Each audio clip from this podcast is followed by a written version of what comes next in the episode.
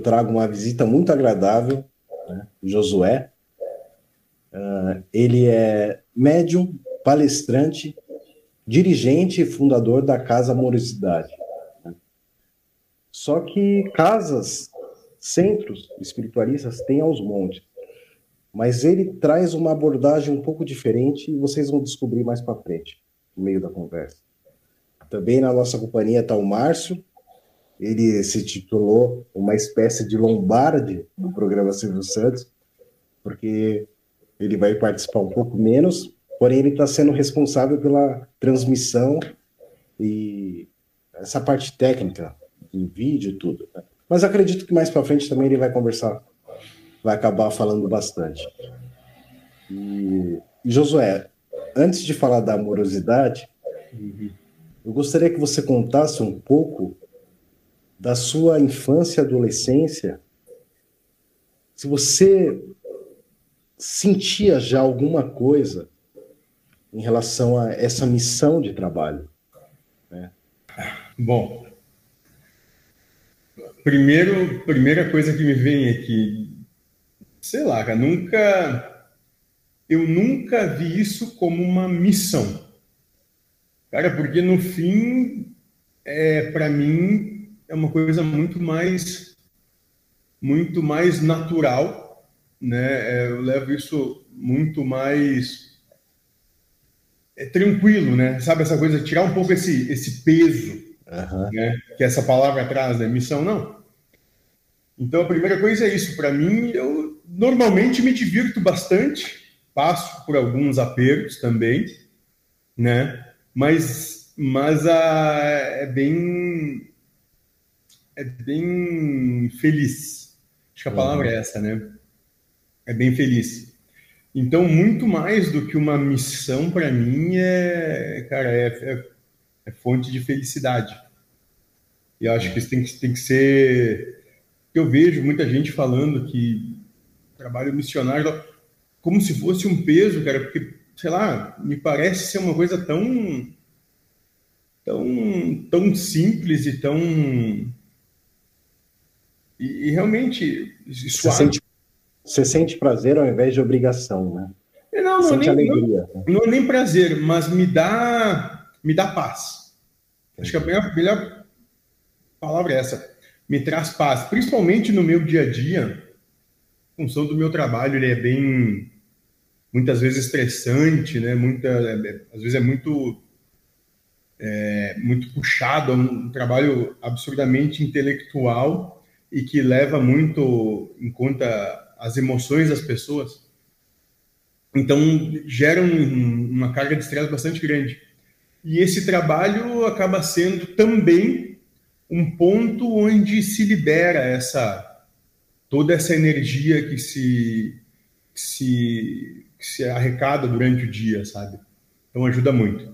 Mas voltando à sua questão, cara, a minha infância foi uma infância, eu posso dizer assim, feliz, né? Até privilegiada, né? Porque eu, fui, sou, eu sou de um tempo e de um local onde, cara, a gente, por exemplo, sábado, né? Quando não tinha aula, sábado de manhã a gente tinha uma bicicleta e saía tipo seis da manhã de casa e voltava para casa sete da noite, uhum. né? A gente parte da minha infância e adolescência foi num, na zona rural aqui da cidade então, tinha essa possibilidade, que a gente saía de bicicleta, ficava andando de bicicleta o dia todo, às vezes parava na casa de um vizinho para comer, e esse vizinho, sei lá, tinha, ficava 3, 4, 5, 10 quilômetros de casa, almoçava ali, fazia um lanche e depois continuava dando bicicleta o dia todo e voltava para casa.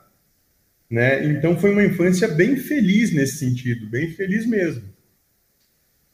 Né?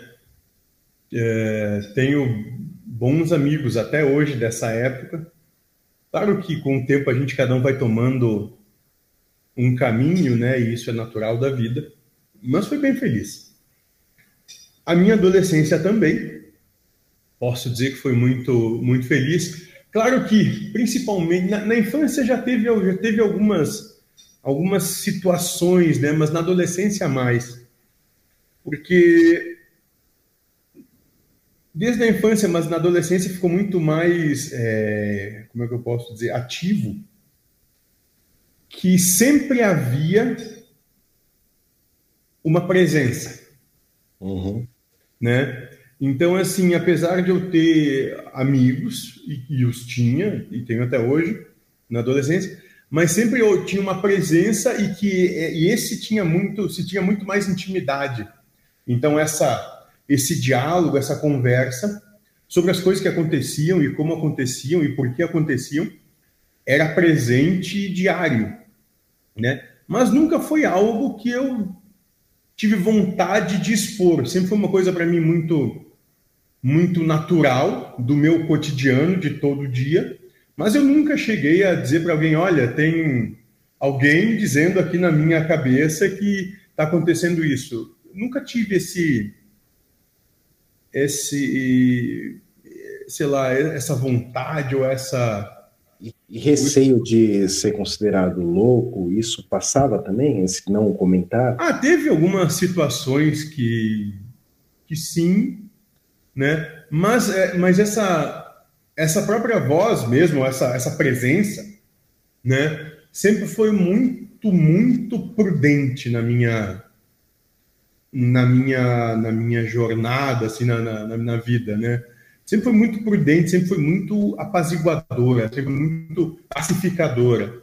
Nunca, foi, nunca me instigou a qualquer movimento mais brusco, né? principalmente brusco no sentido de, de me opor. Sempre me sempre foi muito presente nas situações da minha vida onde eu tinha que tomar uma atitude, mas em relação a mim mesmo, sim, aí sim, posso dizer que sim. E até hoje, hoje até muito mais do que na época.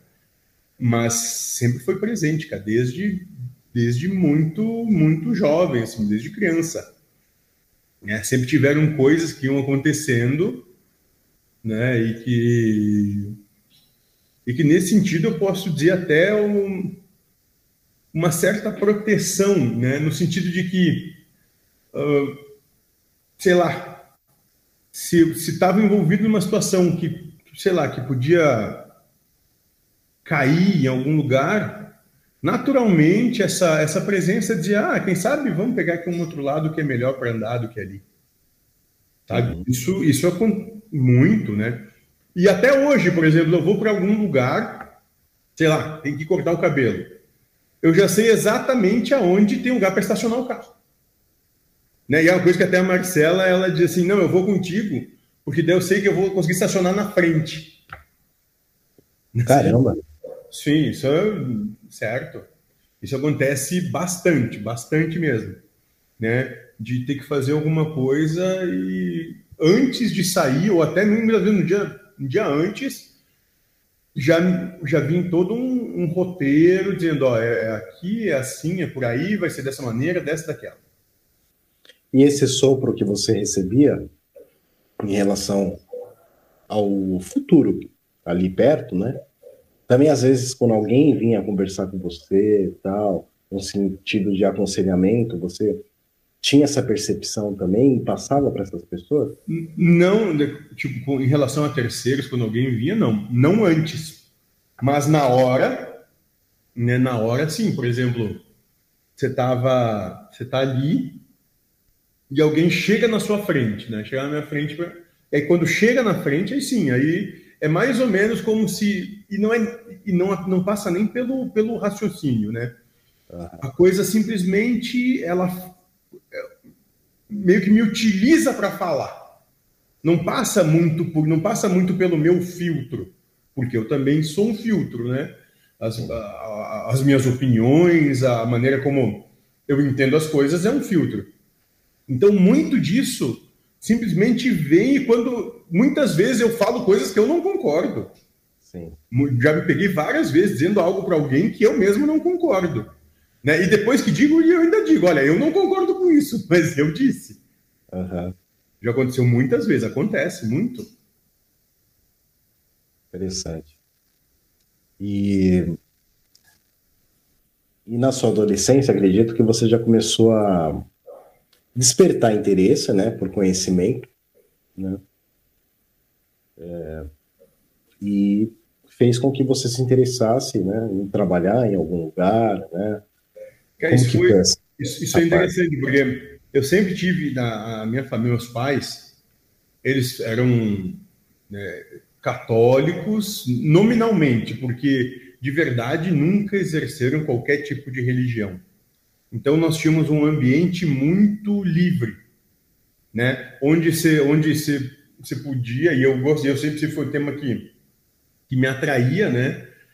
De conhecer um, um pouco de tudo, né? Então, por exemplo, eu me lembro que na época, quando eu tinha meus, sei lá, 10 anos, 8, 10 anos, né? Todo mundo ia ver, da minha idade, né? Ia ver sessão da tarde, porque ia ter um filme, sei lá, do Star Wars, né? E aqui no Sul a gente tinha, um, ainda tem, mas tinha uma, uma, uma, uma rede, um, uma emissora de televisão chamada Rede Pampa, né, na época, e passavam muitos documentários aí, desde documentários de, de sei lá, de arqueologia, ou de, de coisas. E eu sempre me voltei muito mais para esse tipo de conteúdo do que propriamente para o conteúdo de puro, de puro entretenimento, né? Uhum.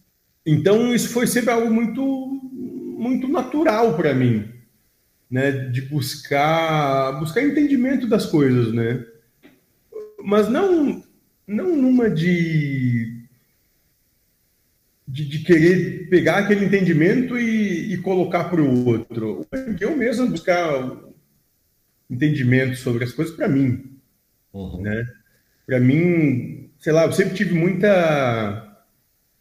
Eu sempre tive muitas perguntas em relação em relação à vida, à existência, ao que, que realmente existe, o que é real. Isso foi sempre muito presente eu sempre tive muito, muitas perguntas e raras respostas sobre as coisas. Né? Então, isso sempre foi muito presente. E até por isso, muitas vezes eu não me enquadrava muito bem, principalmente na adolescência, né? Com o que os meus, os meus colegas, meus amigos tinham de, de, de queriam fazer, o que tinham de preferência. Né? Então, é, era eu era bem recebido no grupo, mas era aquela coisa assim, ele é meio estranho, sabe? Ele é meio uhum. esquisito. É familiar isso. É, ele é meio esquisito aí, tá? Mas ele é gente boa, gente boa, não faz mal para ninguém. Mas ele é meio esquisito. Uhum. Até hoje eles acham isso. E em relação a quando você começou a se interessar por questão da mediunidade, querer exercer? Como que foi essa, essa entrada nesse meio? Primeiro que eu trabalhei durante alguns anos num, num centro de umbanda sem ter qualquer tipo de de mediunidade.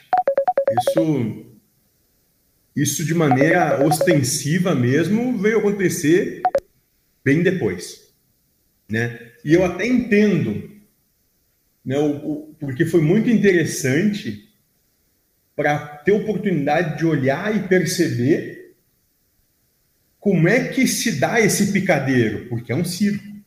Né? Uma, uma, uma casa, seja ela universalista, seja ela espírita, seja ela umbandista, ou, ou uma igreja evangélica, é, é, ele é um circo. Né? E eu, eu gosto que o pai Joaquim diz isso muito claro, ele diz, ó, o médium é o palhaço dessa história. E concordo de gênero grau. Porque se você, você for olhar, realmente, o médium é aquele cara que ele tá. que não é ele aí. Né? O, não é ele aí. É como palhaço, né? Não é o, a pessoa que é o profissional palhaço, o palhaço é o palhaço. O palhaço uhum. tem um nome, tem um trejeito, tem uma forma, e o médium tem uma vida que é totalmente aquém do palhaço. Ah, o, o que interpreta o palhaço. E o médio é a mesma coisa. Né?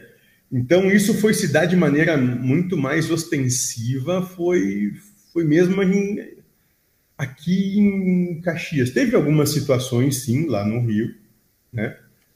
que a gente acabou passando, mas esse trabalho ostensivo e maior, né? até maior no sentido de, de tempo trabalhado, né? Foi, sem dúvida foi aqui. Mas até isso chegar foram quase Cara, foram quase 10 anos participando e participando numa de entender o processo, a dinâmica e as interrelações entre as pessoas, entre os seres ali envolvidos, porque elas se repetem. Em hum. qualquer lugar, essas interrelações vão se repetir. Então vai ter sempre aquela pessoa que é muito mais que é muito mais dedicada ao local, vai ter aqueles que são muito mais dedicados à entidade ou, ou ao pastor ou tal. Vai ser aqueles que estão aí, mas estão num grupo separado, né? Vai ter aquele que vai vir só para gerar polêmica e some, depois reaparece. É, os personagens, as caracterizações são exatamente as mesmas em todos os lugares. Isso ficou muito claro para mim. E, e, ter essa percepção, esse entendimento me ajudou muito, porque é muito fácil para a gente, principalmente quando tem alguma responsabilidade ou é posto numa situação de ter responsabilidade, querer apontar o dedo, dizer como é que a coisa funciona, determinar como é que é. Isso é muito fácil, é muito sedutor, é muito. Isso, isso chega até aqui. E o trabalho é aqui esfriar. Né? Porque senão, nossa, tu vira, o, como diz o mentor, o, o reizinho no mundo, né? Manda em todo mundo, achando que é alguma coisa. Dentro do, dos estudos que vocês propõem lá no grupo, né, se diz que o espírito, antes de encarnar, ele, de certa forma, planeja, né? E, e vem para se desafiar a vencer certas coisas como gênero de provas. Nessa questão, qual é o gênero de prova que está mais relacionado aos médiums? Você que já viu tantos por aí. Olha, eu vou falar por mim mesmo. Eu acho que é vaidade. Eu acho que a vaidade é algo assim muito presente na, na mediunidade. Ou seja, é, isso o mentor a gente já conversou muito sobre isso, né? Já conversei muito com ele sobre isso. Né? Por quê? Porque a, a evidência que você ganha, o que você pode ganhar em função desse trabalho e, e, e colocar isso como seu pessoal é, é, uma é uma é uma força que é jogada sobre você gigantesca. Isso é gigantesco essa força, né? Então eu vejo que um dos grandes trabalhos do médium é lidar com a sua vaidade. Eu acho que isso é é fundamental. Até porque, dentro do nosso entendimento, a gente está aqui para se conhecer, né? Uhum. Todo aquele que é posto nessa situação e, e ganha uma certa evidência, né, é, tem, tem isso muito, muito pulsante dentro de si. Esse, essa questão da, da vaidade. Então, eu acho que todo aquele que trabalha com, com mediunidade também está trabalhando a sua questão de vaidade que isso é muito forte. No logo da, da casa Amorosidade, hum. tem três palavras. Você poderia falar sobre elas e, e, qual Aqui, é o né? fundamento é, ali? Isso. Então, é, amar, trabalhar e acolher. Né? E, e, não é à toa que é colocada num, num triângulo, né? Porque para você amar, e acolher, você tem que trabalhar. Né? Para você trabalhar e acolher, você precisa amar. Para você trabalhar e amar, você tem de acolher. Né? Então, sempre tem algo sustentando o outro e, e, é um, e essa caminhada, ela volta e meia você está trabalhando, volta e meia você está acolhendo, volta e meia você está amando ou fazendo as coisas ao mesmo tempo também. Né? Mas se você não tiver muito claro isso como objetivo ali dentro, é praticamente impossível se manter. Estou é, vendo uma imagem aqui que diz: o sistema religioso cria o problema para vender a solução. certo. Isso tem aos montes. Né? Hã? Isso tem aos montes, né? Ah, certo. Ou como Paulo de Tarso diria, a lei cria o pecado. Certo. No caso da, da, do centro, vocês têm alguma coisa comercial no sentido de só entra quem paga ou pode qualquer pessoa Não, participar? Muito antes pelo contrário. Primeiro, desde que aquilo começou, sempre foi assim: é, paga quem pode ou quer. Não tem absolutamente nada é, obrigatório. Até a água que se tem lá, né? Tá escrito lá no, no, papel, a água, sei lá, quanto é que é, dois reais ou três reais uma garrafinha d'água. E tem uma urna. Paga também quem pode pagar ou quem quer pagar. Quem não quer pagar ou não pode, não é só pegar água e ir embora. Uhum. Então não tem absolutamente nada de é, de obrigação ali. Pelo contrário, a proposta sempre foi a de total liberdade, inclusive liberdade para ser ignorante, estúpido, mal visto, total liberdade. Porque senão, como acolher? Como exercer o que está, como você falou, né, no, ali no, na bandeira do, do local? acolher, acolher a todos. Não diz que é para acolher um ou outro, amar, amar a todos. Não é para amar um ou outro. É para trabalhar em prol de todos, não é para ter preferência. É, e eu assisti o vídeo lá, né, no canal de vocês, onde um bêbado apareceu e pegou o microfone lá, sei lá, e começou lá na frente falar, falar, falar, falar, quase uma hora falando, e foi interessante ver a paciência, né, a permissão que vocês deram a ele de participar daquela forma, né? Foi é, algo raro de ver, né? Não, e ainda publicar o vídeo, né? Que todo mundo meio que disse que eu vai botar isso aí, claro que vou, cara. É. Faz parte do dia a dia, é o que acontece aqui mesmo. Sim. E é um ser ali, né? Claro. Se a gente fala que todo mundo, né, merece ser ouvido, né? Por que que não alguém é. nessa condição também, né? É, e mais, né, Ramon? O problema é, talvez, ou a questão, né, seja a gente dizer alguém nessa condição. Porque quem, como é que a gente pode dizer que ele está numa situação pior ou melhor? Eu não sei. Não sei. Como ser, eu posso dizer hoje com total entendimento que eu tenho de mim, que eu não sei se teria, daria conta de viver o que ele vive. Engraçado, Entendeu? né? É, então, talvez ele seja um cara muito mais adiantado do que eu, cara. Porque eu, não, eu realmente não sei se eu, teria, se eu daria coisa. Não, já digo, eu, Josué, hoje, acho que, eu, que não. Já digo que acho que não. Né? Então, eu respeito muito, cara, esse, esses seres que se colocam numa situação que eu não sei se daria conta. Eu não sei. Sim.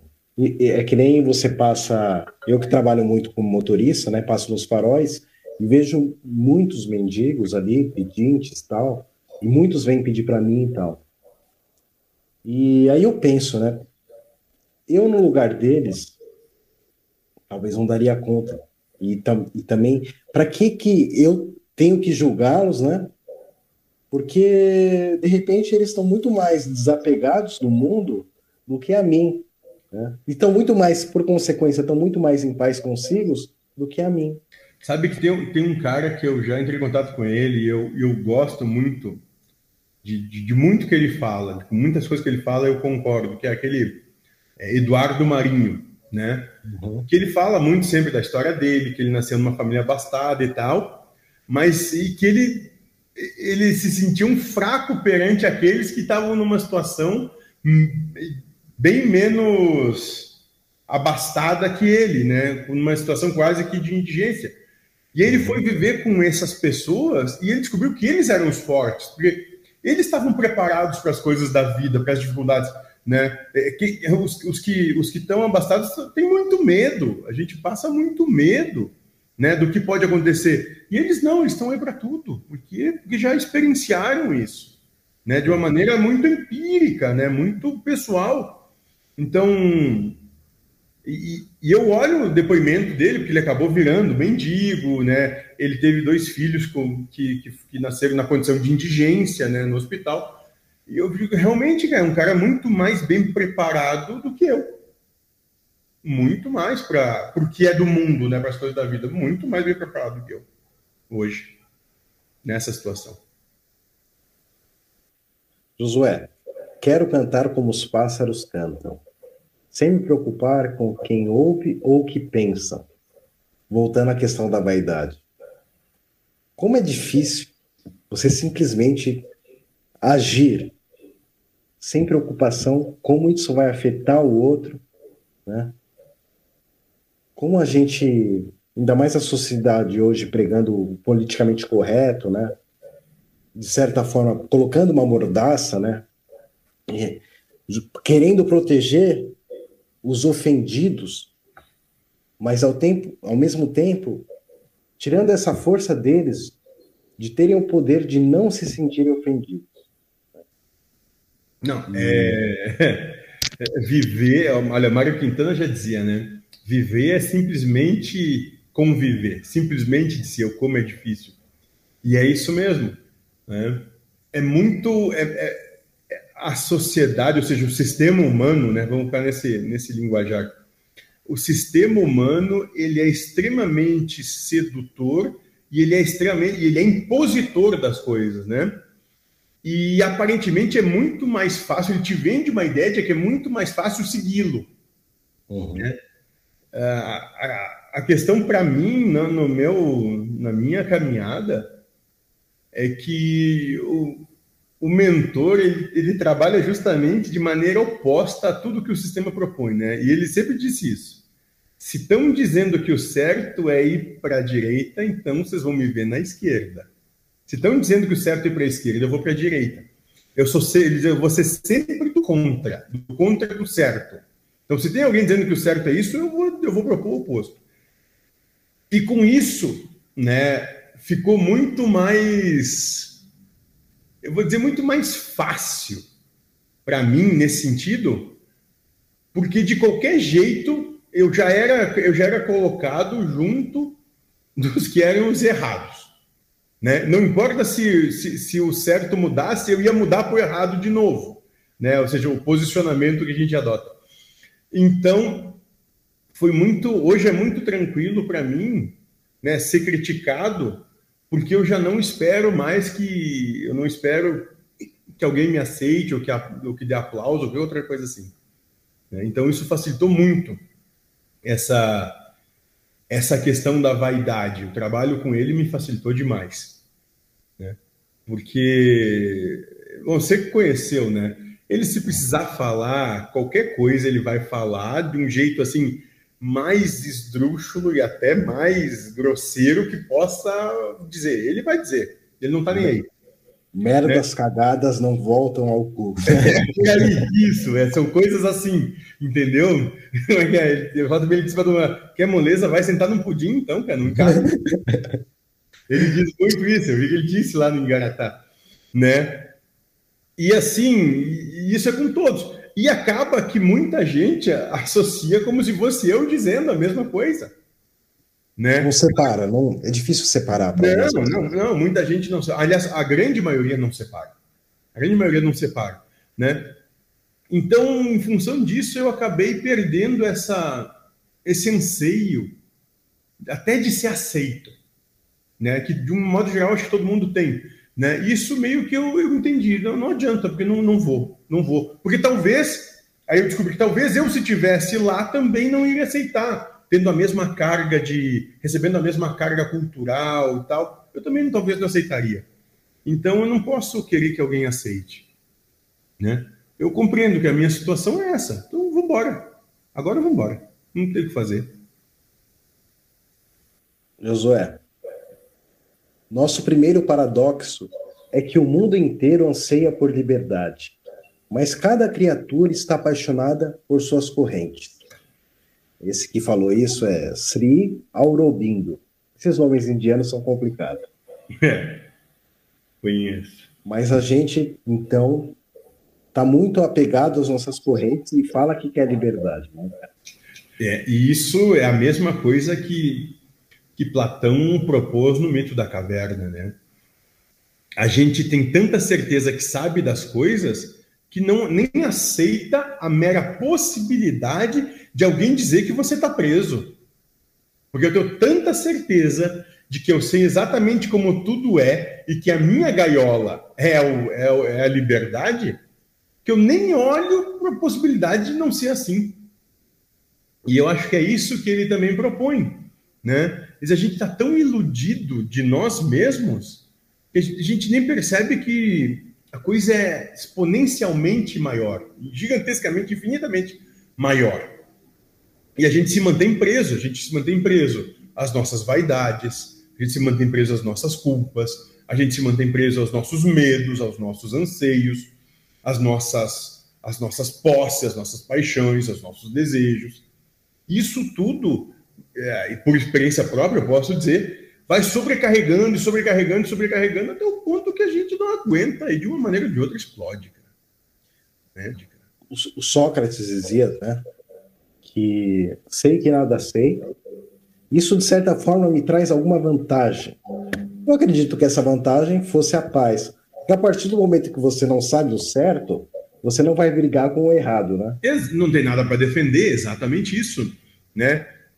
Isso é estava no, no é, a proposta de, de Delfos, né? Vai dizer que ele é o homem mais sábio e ele vai dizer, bom, talvez eu só seja o mais sábio porque dentre os homens que eu conheci, eu só eu, eu fui talvez o único que compreendeu que não sei.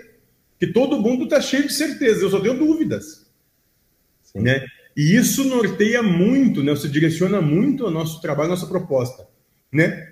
Propor questionamento, dúvidas, não tenha certeza, não, não acredite. Mas esse acreditar não quer dizer que o outro está errado. Não traga para dentro de você só como uma certeza, porque porque você também vai mudar coisas que que eu gostava quando tinha, sei lá, sete anos, hoje eu não gosto mais. Coisa que eu gostava uma semana atrás, talvez hoje eu não goste mais. Então a gente muda, a vida é dinâmica. A existência é dinâmica. E é por isso que a gente não pode ter certeza no sentido de que tudo que eu apontar e disser hoje como é certo, amanhã eu vou estar propondo o oposto. E aí é a minha hipocrisia. Isso me lembra muito aquela música do Raul Seixas, né? Prefiro ser uma metamorfose ambulante do que ter aquela velha opinião formada sobre tudo. E, e, e ele, o Raul Seixas era um cara absurdamente né, gnóstico nesse sentido, né? Gnoses no, na etimologia da palavra do grego, né? Do, da questão do conhecimento. Ele é um cara que trazia muito isso, né? Eu gosto muito da obra dele porque ela é muito condizente com o que a gente propõe, né? É, tem uma passagem que para mim é fantástica, né? Que acho que é aquele, aquela música Ouro de Tolo. Quando eu jurei o meu amor, eu traí a mim mesmo. Né? Ou seja, quando eu declarei as minhas paixões, eu me propus, eu, eu sofri, porque isso foi só sofrimento. Né? Sim. Então, é mais ou menos por aí o que a gente estava falando. Agora eu vou citar o Nietzsche, né? Ah, esse é bom. Esse é bom. Jamais alguém fez algo totalmente para os outros. Todas as ações são autorrigidas, todo serviço é autosserviço, todo amor é amor próprio. Parece surpreso esse comentário? Talvez esteja pensando naqueles que você ama. Cave mais fundo, profundo, e descobrirá que não ama eles. Ama isso. Sim, são as sensações agradáveis que tal amor produz em você. Ama o desejo, não o desejado.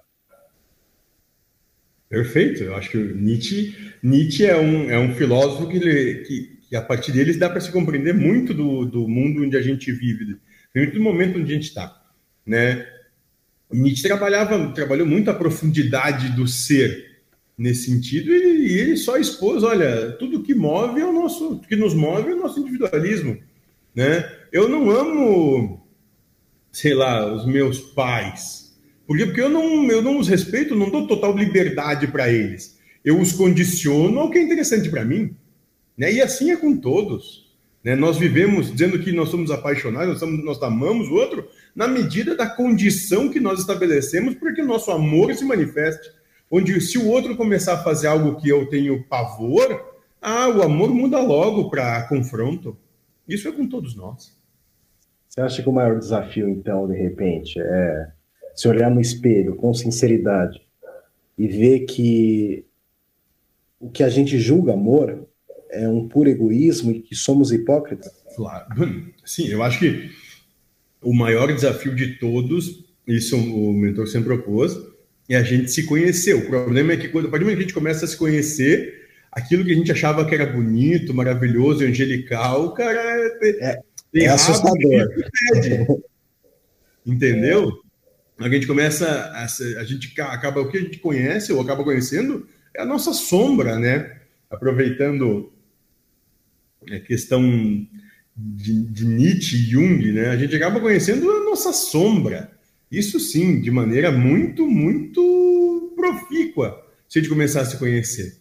Né? A, gente não vai conhecer, a gente não vai conhecer o nosso lado luminoso, pelo contrário. Né? Nós aqui vimos aqui perceber e enfrentar ou encarar, né?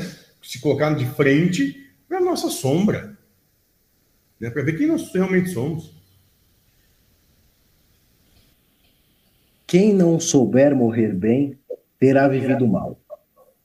Seneca diz. É, Seneca, isso. Mas isso, isso já é de Sócrates, viu? No livro é. Apologia a Sócrates, Platão diz que Sócrates, quando condenado à morte, diz exatamente isso, né? é, eu vivi uma vida plena de mim e entendo que vou morrer bem. Quem de vocês pode dizer o mesmo? Né? Eu vou bem morrer. Vocês podem dizer o mesmo? Né? E Seneca completa isso de uma maneira muito simples e interessante, né? Viver bem, e parafraseando Sócrates de novo, é se preparar para bem morrer, porque essa é a única certeza. Então, seja lá no que você acredita, seja lá no, no entendimento que você tenha, esteja pronto para bem morrer nesse instante. E o que, que é bem morrer dentro da nossa, do nosso, do nosso trabalho? Né? Bem morrer é estar feliz. Se você estiver feliz agora nesse momento, você pode desencarnar, morrer e que está tudo bem. Você vai, você vai é, fazer essa passagem, essa mudança de estado feliz. Está tudo bem. Você, tá... você, tem, você que tem mais contato com seres desencarnados, hum. os humanos normais aí que morrem, né? Tanto contato quanto qualquer um. Isso. Hum.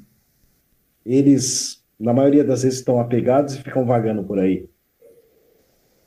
É, na verdade, dentro do nosso entendimento, não é que ficam vagando por aí. Né? Cada um vive o seu inferno pessoal. Né? Uhum. Né? Nós, vamos, nós vamos ter um entendimento que, por exemplo, se você desencarnar nesse momento, de modo geral, né? Você vai passar por uma certa é, depuração de você mesmo, né? Vai se chamar a terceira fase da encarnação, onde você passa a trabalhar de maneira, ou é proposto, proposto um trabalho de maneira muito mais enfática, né, o desapego ao personagem, à personalidade. Né? Isso, isso normalmente se dá através de grandes doses de sofrimento, né? A gente não, a gente não trabalha a nós mesmos porque nós temos consciência. Não chegamos nesse ponto. Nós trabalhamos a nós mesmos de modo geral, uma, de maneira, aí sim, sendo egoísta, porque percebe que isso no final é menos ruim do que não trabalhar a si mesmo.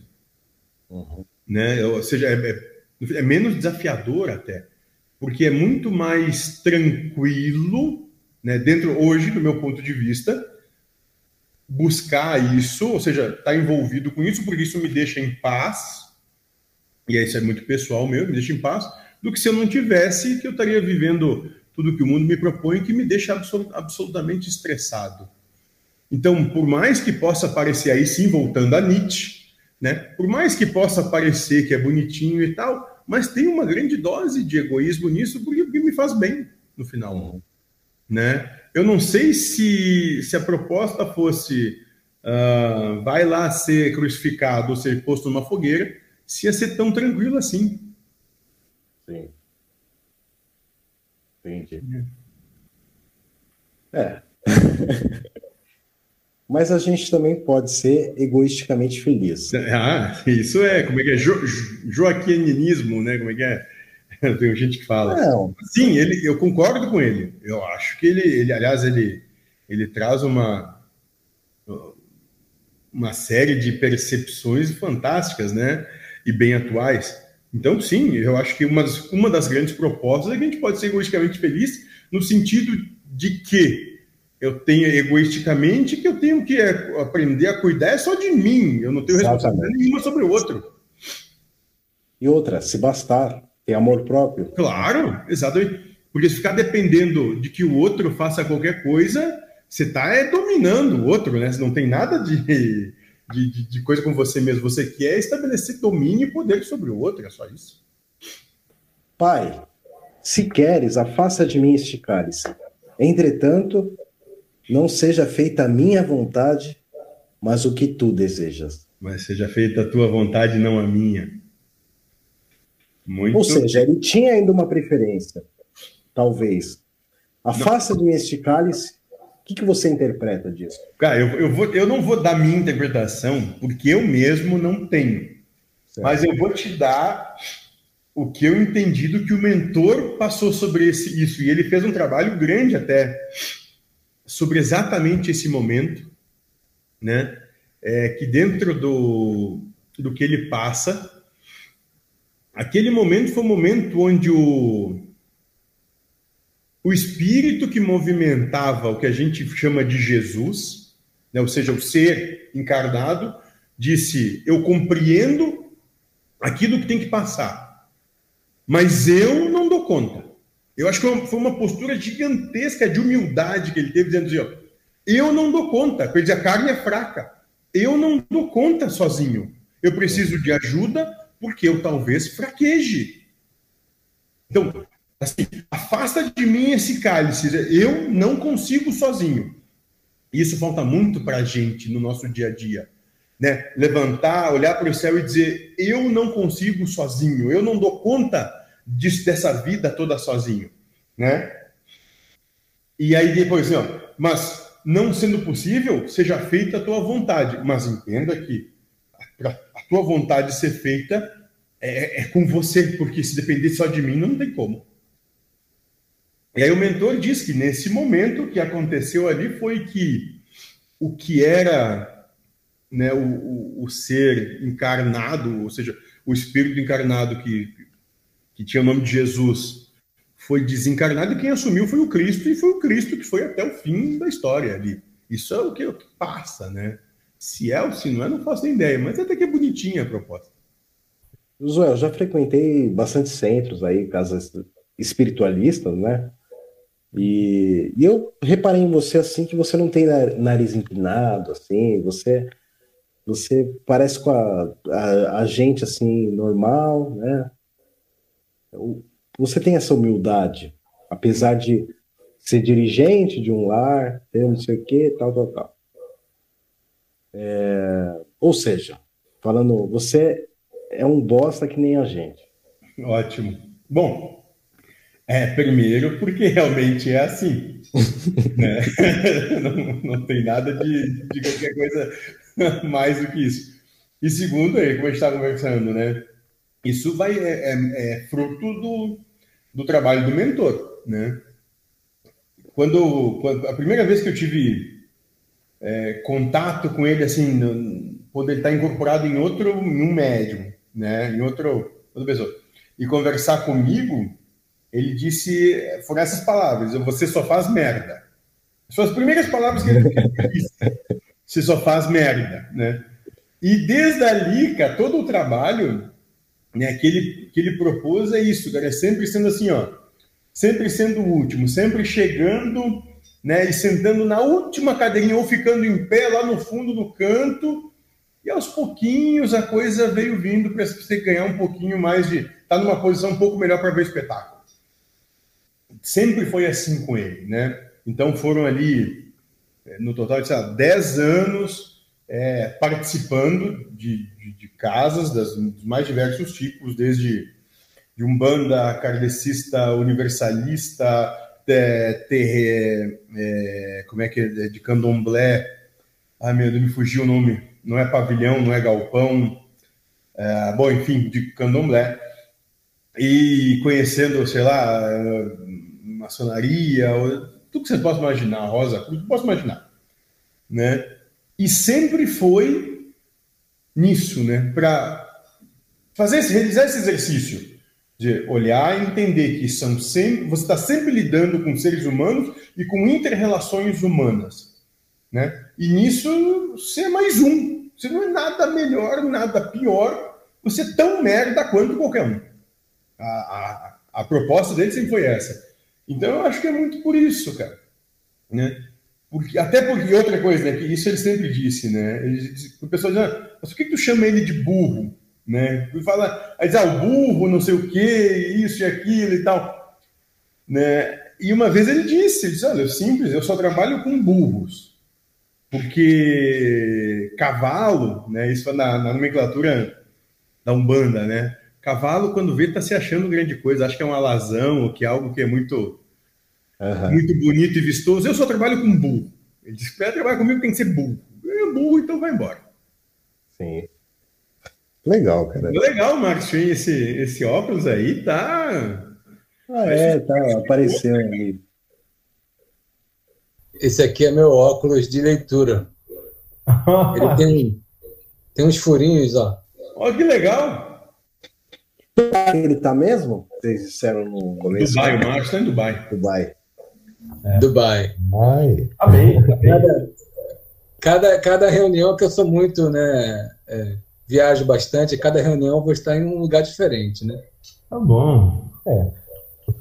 Você, tipo, me lembrou de uma frase assim: é muito melhor sentar na beira de um riacho e observar ali o rio fluindo do que ser imperador do mundo. Querer, querer ser imperador do mundo ou lembrando da Bíblia, os últimos serão os primeiros, né? Isso. Porque quando a gente perde a importância e a gente começa a observar tudo sendo importante, né? Inclusive, inclusive esse aparente papel pequeno de só observar e sentar no último, ser o último da fila ali, tá ali contemplando, acho que é muito mais leve assim, né? Mas claro, sim. Até porque no final é, a gente vai aprendendo algumas coisas, né? Vai se descobrindo. Você tira um peso das suas costas que não tem tamanho, né? Porque o peso de ter que ficar defendendo o tempo todo você ser o melhor, você tá em evidência, ser o bam, bam, qualquer coisa assim, cara, é terrível, é um peso que não tem fim. Porque cada vez você tem que fazer mais, né? O que foi ontem já hoje não é mais o bastante, tem que ser mais, mais, mais, mais. Meu, isso é, pra, é loucura. Né? E eu vejo isso muito né, na, nas empresas né, que ficam dizendo isso. Né? E tudo bem, eu fico quieto, até que, até que peço a minha opinião. Até eu digo, meu, isso é loucura. Por quê? Porque não tem fim, não dá conta. O que, que você faz é que você acaba com a pessoa que está trabalhando ali com você, porque não tem como. Você está pedindo algo que é impossível, que você mesmo não faça. É isso que você pede. Né? Pai, é, e essa questão é a mesma coisa. Querer ficar muito em evidência, ter essa, esse, esse anseio, né, essa, essa, essa vontade, meu, é, é se, é se atirar no, no sofrimento. Porque não tem como. Não tem como dar conta disso. Né? Quando você chega no topo, sempre tem alguém querendo o seu lugar. Você tem que estar defendendo ele o tempo todo. Não vale a pena. Eu entendo que não vale a pena. Josué, já lhe ocorreu que você pode estar procurando Deus com os olhos dele? Não, cara, para ser sincero, não. Nunca pensei nisso. Mas eu, eu, é uma analogia interessante, viu? Eu, eu, vou repassar, eu sei que você é entrevistado de hoje, mas eu vou repassar essa pergunta para o Márcio. E você, Márcio? Não, não, nunca, nunca me ocorreu isso, não.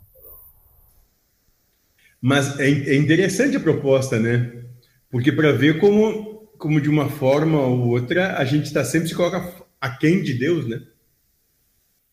E essa proposta do mentor, hum. ele traz essa questão da unicidade, né? Que é a questão da unidade, eu acredito. Advaita, né? Isso. Tudo é um. Tudo é um, isso.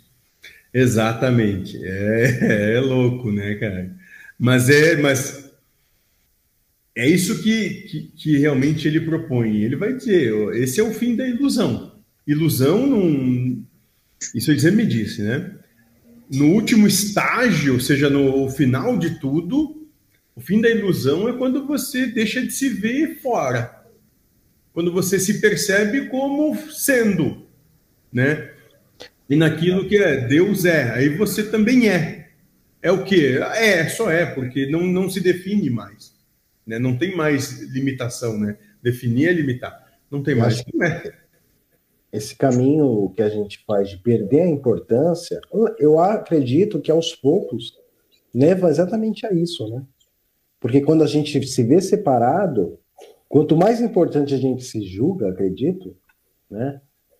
Mais a gente vai só ver é, se defender e, e querer tudo para si, ter posse. Quanto mais a gente abrir mão, né? Acho que a gente vai sentir mais essa coisa da unidade. Sim, sim, totalmente. Né? E, e eu, eu, vejo o que acontece comigo, né? É, muitas vezes eu tenho eu passo por situações assim que no momento para mim são terríveis, cara. Né? De, de, lidar com pessoas, principalmente o meu trabalho, né? Porque eu tenho que lidar com, com vaidades de, de, de pessoas que têm muita que tem muita coisa dentro do que o mundo propõe né? E tem que lidar com a vaidade dessas pessoas, né? E às vezes, às vezes é, é um trabalho colossal que tu tem que fazer no sentido de, de largar. E, e muitas vezes eu só consigo realizar isso dentro de mim tempo depois, tá? tem que passar um dia às vezes para mim conseguir deixar ir, que fica batendo, batendo, batendo, claro, né? É, eu não sou melhor que ninguém, eu também tenho a, a, as, as, minhas vaidades que eu tenho que trabalhar, eu também tenho os meus anseios que eu tenho que trabalhar, eu também tenho todas as minhas, as minhas situações. Eu sou diferente em absolutamente nada. Sou, um bosta, tão bosta quanto qualquer bosta que tem por aí. Né?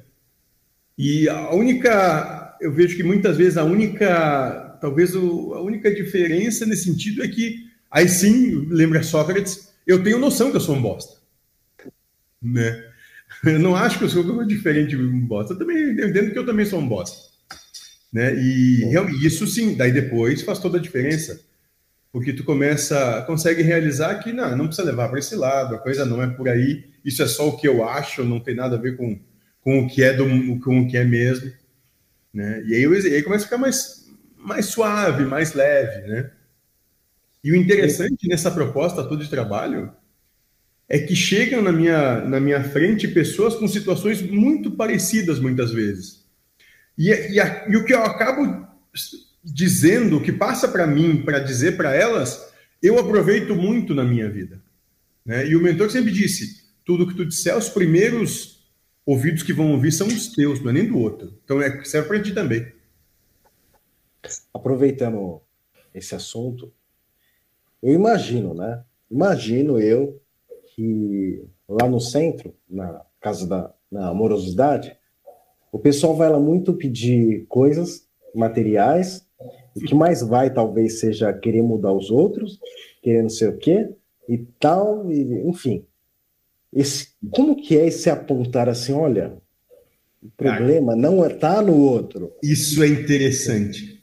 Eu vou dizer que até a pandemia,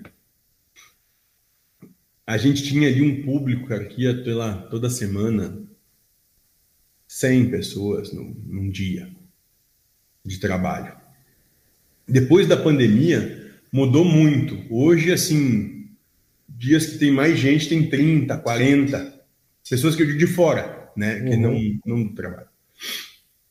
Né? A não ser alguns eventos especiais que a gente chega a colocar ali, que vem 300, 400, 500 pessoas, né? Mas aí são, são, são eventos diferentes que acontecem de namorosidade. Mas até, até ali, né, o que mais vinha é justamente isso, ou gente querendo querendo emprego, ou querendo renda, ou querendo que traga a pessoa amada, ou querendo que mude alguém, ou querendo que mate alguém. Caramba, até isso. Até, até me veio uma, uma essa até vale a pena contar, né? Aí um belo dia o mentor estava trabalhando, como ele sempre trabalha e tal. E tinha lá, sei lá, 20 pessoas para falar com ele. E ele fala com todo mundo, ele fica até o último, ele fica. Né? E, e mais ou menos ele apontava, traz esse, traz aquele, traz esse. E ficou um por último, e esse último, o pessoal disse, trouxe uma garrafa de uísque escocês, cara, isso é uma coisa cara, um uísque caro, bem caro. Sim. Né? E ele não chamou esse cara, ele atendeu todo mundo e esse cara não, tá, então eu vou, tal, beleza, eu vou embora. E, e eu quero, não, não, tem mais um aí para atender. Tem mais um para atender, né? Esse entrou, olhou para ele, tá, tem que atender, né? Tá bom. Manda ele vir. Aí o cara veio com aquela garrafa de uísque para ele, né? E ele disse: O que, que você quer, moço? Hum. Ele, eu, eu, tenho noção que ele já ele já ele já ele ligou, já né? toda pronta, né? Mas ele disse: O que, que você quer? Aí o cara veio e disse assim: Eu quero matar uma pessoa. Assim, né? Aí ele olhou e disse assim: Eu não entendi, moço. Chega mais perto.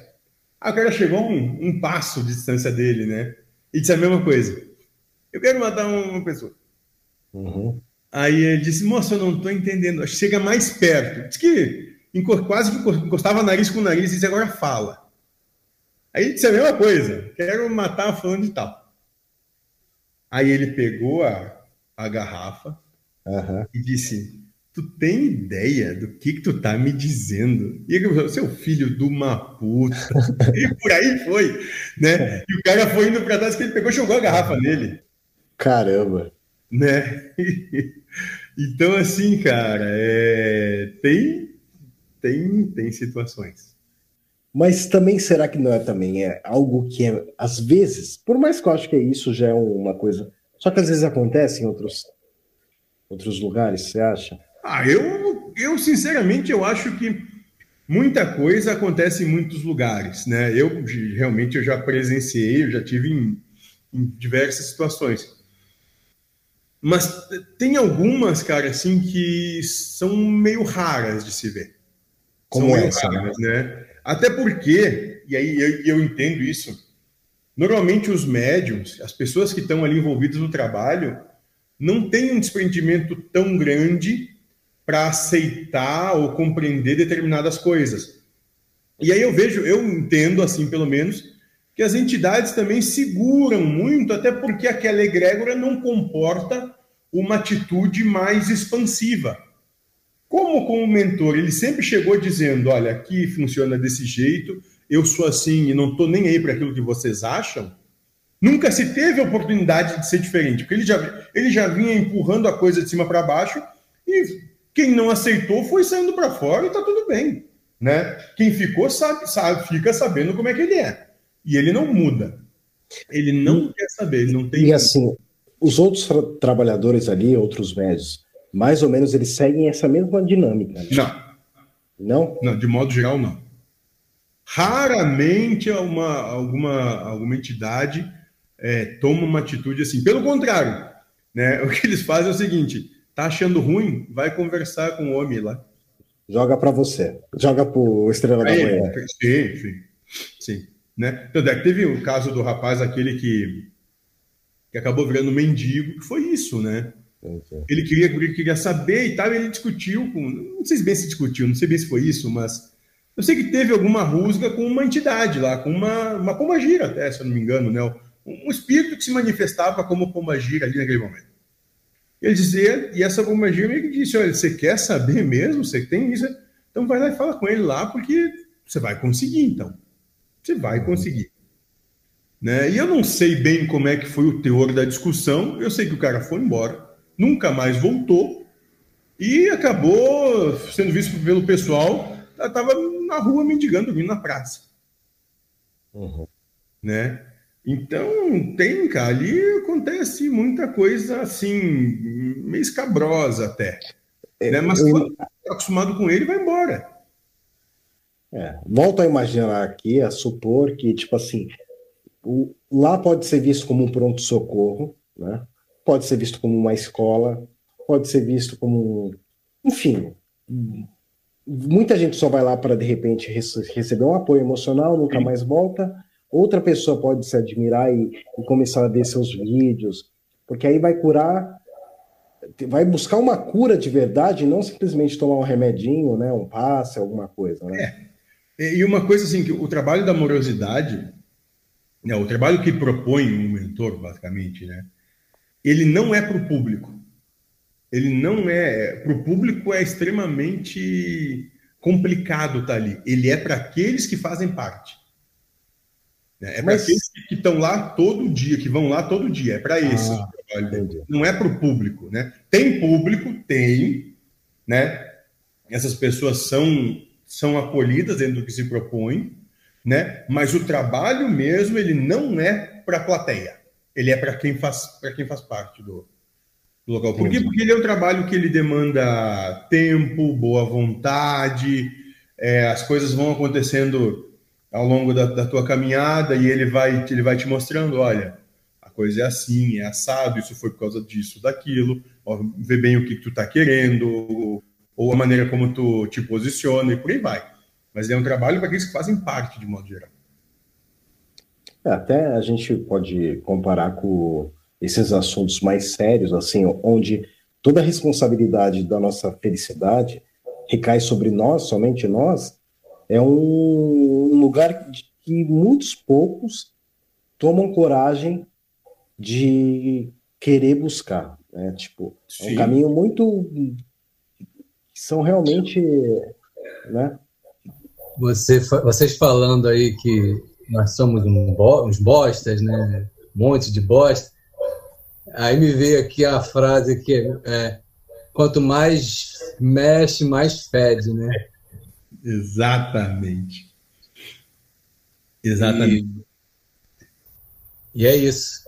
O, o Josué falando da vaidade, né? Eu me vejo muito nisso porque eu sou músico e passo muito por isso, né? E como a vaidade é maravilhosamente sutil, né? Como ela se, se camufla, né? Ela, ela, ela, você é muito difícil você enxergar isso. Né? Verdade. É, é muito sedutor, né? O mentor diz, ela é extremamente sedutora, é gostosa. É gostoso, é gostoso. E aí você parece que você falou assim, ah, você está buscando Deus com os olhos de Deus, né? Já parou para pensar nisso? Aí eu fiquei pensando, eu falei, cara, eu, eu acho que eu não busco Deus, eu busco vaidade, eu busco prazer, eu busco coisas assim.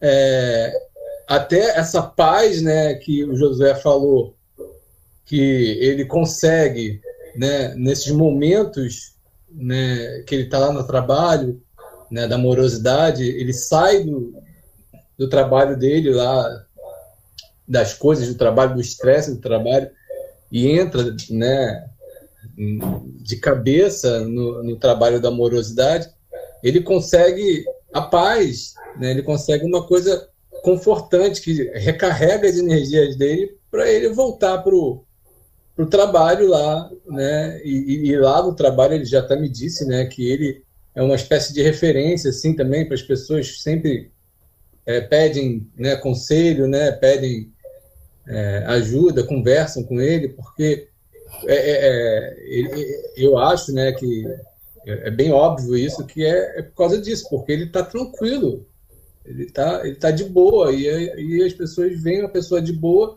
elas querem desabafar, né? Não tem jeito. Verdade, verdade. E, é, e é bem isso, né? E completando o que o Ramon falou, né? Quando alguém chega lá na amorosidade, por exemplo, e diz: Ah, eu quero participar desse, desse lugar, eu quero vir fazer parte disso e tal, todo mundo é bem-vindo. Não, não se pede nenhum nome da pessoa, né? Aí vai conversar com o mentor. Tá? Então vai, quer participar? Quer? Então tá, tem que conversar, passa ali, conversa com ele ali. Ele, a primeira coisa, e é engraçado isso, né? Ele chega, ele olha assim, você quer vir para cá? Quer trabalhar aqui? Quer ficar aqui? A pessoa diz, sim, quero, gostei, me afinizei com a ideia, com a proposta, senti a energia aqui, é boa, né? Nossa, tem tudo a ver comigo. Aí ele olha para a pessoa e ele diz assim, eu vou te destruir. Caramba, desse jeito. É, é, na lata. Não tem, não, não tem, não, eu vou te destruir. Não vai sobrar nada de você. E isso, isso afasta, né, a pessoa. Claro, né? E ele mesmo diz, quem, quem vem para ficar, normalmente chega meio desconfiado. Esses que têm muito, muito entusiasmo, é fogo de palha. Sim. uma boa, aparente boa vontade. É, ah, teve uma pessoa que uma vez lá, foi bem engraçado isso, né? O Guilherme me contou, né? Chegou lá assim, ovacionando, dizendo: Meu Deus, que maravilha, que uhum. tudo espetacular, porque isso aqui, isso aqui me tocou é a minha vida e tal, né? Diz que o metrô é. olhou o Guilherme e a pessoa falando, no meio da, da, do discurso da pessoa, ele disse: Nunca mais vai voltar aqui, nunca vai pisar aqui dentro. Na frente, na lata. Na lata. Dito e feito. É. Dito e feito. Até hoje não voltou. Entendeu? Até hoje não voltou. Então ele, ele, tudo ali tem isso. Isso hoje eu noto, né? E a gente só vai perceber as coisas depois. Mas tudo ali tem um propósito de te desafiar. Tudo ali propõe desafio ao teu status quo, desafio ao, ao que você que você carrega, como você carrega, o que você é. Tudo propõe esse desafio. Ontem eu era inteligente, queria mudar o mundo. Hoje sou sábio. Estou mudando a mim mesmo. Rumi. Muito bem. A maioria das pessoas estão cobrando do mundo, que, ao invés de olhar para si, né, José? E é o único, é o único lugar onde você pode trabalhar. É em si mesmo. Porque se você esperar que vai mudar alguém, meu, eu já tentei muito isso, o meu resultado foi zero. Né? Então, e talvez a gente só consiga ajudar alguém a se trabalhar pelo exemplo. Talvez seja a única maneira. Porque não importa o que tu diz, cara. Né? O que dizer qualquer um diz qualquer coisa. Mas é o teu exemplo. É o que a tua caminhada vai trazer. E ainda assim, nessa tua caminhada, muitos vão te apontar, vão dizer que é um absurdo, que tu não presta, ou que é um aproveitador, ou qualquer coisa assim. Isso é o que mais acontece. Né? E, e quanto mais próximo, mais intenso. Uma coisa aconteceu comigo mais recentemente, isso tem alguns meses, foi com a mãe da Marcela, né? Um belo domingo, ela estava aqui na minha casa, na nossa casa, e a Marcela estava dormindo, ela me pegou para conversar num, no café da manhã, né? E aí queria saber do mentor e não sei o que, não sei o que, porque o que ele estava propondo para ela não, não batia, não fechava, não era o que ela queria, uhum. né? E acabou assim, cara, que que eu acabei não, não prestando mais para ser marido da, da filha dela, né? Olha só. Tudo bem, vou fazer o quê? Não é a primeira vez que me diz essas coisas, sei lá, não vai ser a última que. É, no final, ali, o que aconteceu foi que definiu que eu tô. É um personagem que eu inventei. Tá bom, pode ser. Talvez seja. Não sei. Né? Mas acontece muito. E se, e se for, qual é o problema, né? É, talvez, exato, né? Eu não estou pedindo também para ninguém fazer nada que não queira. Nunca disse que ninguém é obrigado a qualquer coisa, né? Então tá bom. Se é, se é gente boa, né? Tá, tá, tá valendo, né? É. E também é o seguinte, né? Bom ou mal vai muito dos interesses que se tem. Porque se vai contra o que a gente quer, passa a ser mal rapidinho, né? É, eu, eu acho que pelo que você contou aí, ele é gente boa com, com, algumas pessoas e com outras pessoas ele não é tão gente boa assim, pra, justamente para a pessoa se afastar dele, né? Porque não é o lance da pessoa. Será que é isso? Eu, eu não sei bem se a intenção é, é se afastar. Pode ser. Mas o que eu já percebi é um choque de realidade. E esse, e esse é difícil. Esse muitas vezes é bem complicado. Esse choque de realidade. E choque de realidade no sentido de que, com tudo que eu estou dizendo, você vai, você vai continuar mesmo aqui? Sabe, me lembra aquela história que uma vez eu ouvi de um. Acho que foi do Joaquim. Ele disse que teve um, um mestre budista que foi fazer uma apresentação. Aí ele passou as duas primeiras horas como se ele tivesse bêbado, falando bobagem e tal, e o público foi indo embora, foi indo embora. Passado duas horas, ficou ali, sei lá, 5, 10% da plateia. Ele disse, bom, então agora dá para começar, que ficaram aqueles que estão afim mesmo. Mas então eu identifiquei, isso me, me caiu bem, porque é exatamente o mesmo modo de proceder. Ele, ele vai, aquela coisa assim, meio que te afastando, mas te, te afastando no sentido eu quero ver a tua persistência, quero ver a tua resiliência, se é isso mesmo que tu quer. Ou se isso é só fogo de palha. É, é essas, essas coisas todas, né? Você vê, você tem um trabalho voluntário, né? Você se dedica, é, tem, umas, tem, um monte de pessoas também que estão contigo, isso ajuda bastante, né? É, eu não faço nada disso. Eu, eu, eu, quero, eu quero. Como é que é que o Ramon falou é, no grupo, nosso grupo do WhatsApp? Eu, é, é, sossego, quero sossego. Ora bolas não me amole, né? Eu quero é sossego. É, viva Tim Maia. Né? E Deus é o Tim Maia que vive cantando, me dê motivo. É, para fazer alguma coisa por você, você só pede e não faz nada. É isso? é exatamente isso. Ai, ai. Nossa, é, isso é algo que eu, que eu aprendi com ele, né? É, a gente pede tudo para o universo, né? Mas não, tá, não, não quer fazer absolutamente coisa alguma. Como se a gente fosse realmente os reizinhos do, de tudo e que devem ser servidos. Né? Então a gente busca muito se servir de tudo e todos. Né? Não, é, não é fácil. É, assim, eu, eu me vejo trabalhando, né, vamos dizer assim, é, nas horas que eu estou conversando com as pessoas, né, que eu estou atento ao que a pessoa está falando para ver se sai alguma coisa, né, porque eu acho que essa compaixão, ela, ela nos permeia, né, na nossa família, no, no trabalho, né, esse, esse ar de compaixão, né, Sim. essa essa forma de estar tá sempre é, ali, né, com a pessoa, pau para toda, para toda obra, né? Verdade. A coisa, a coisa do amigo, né, do parente que também é amigo, né?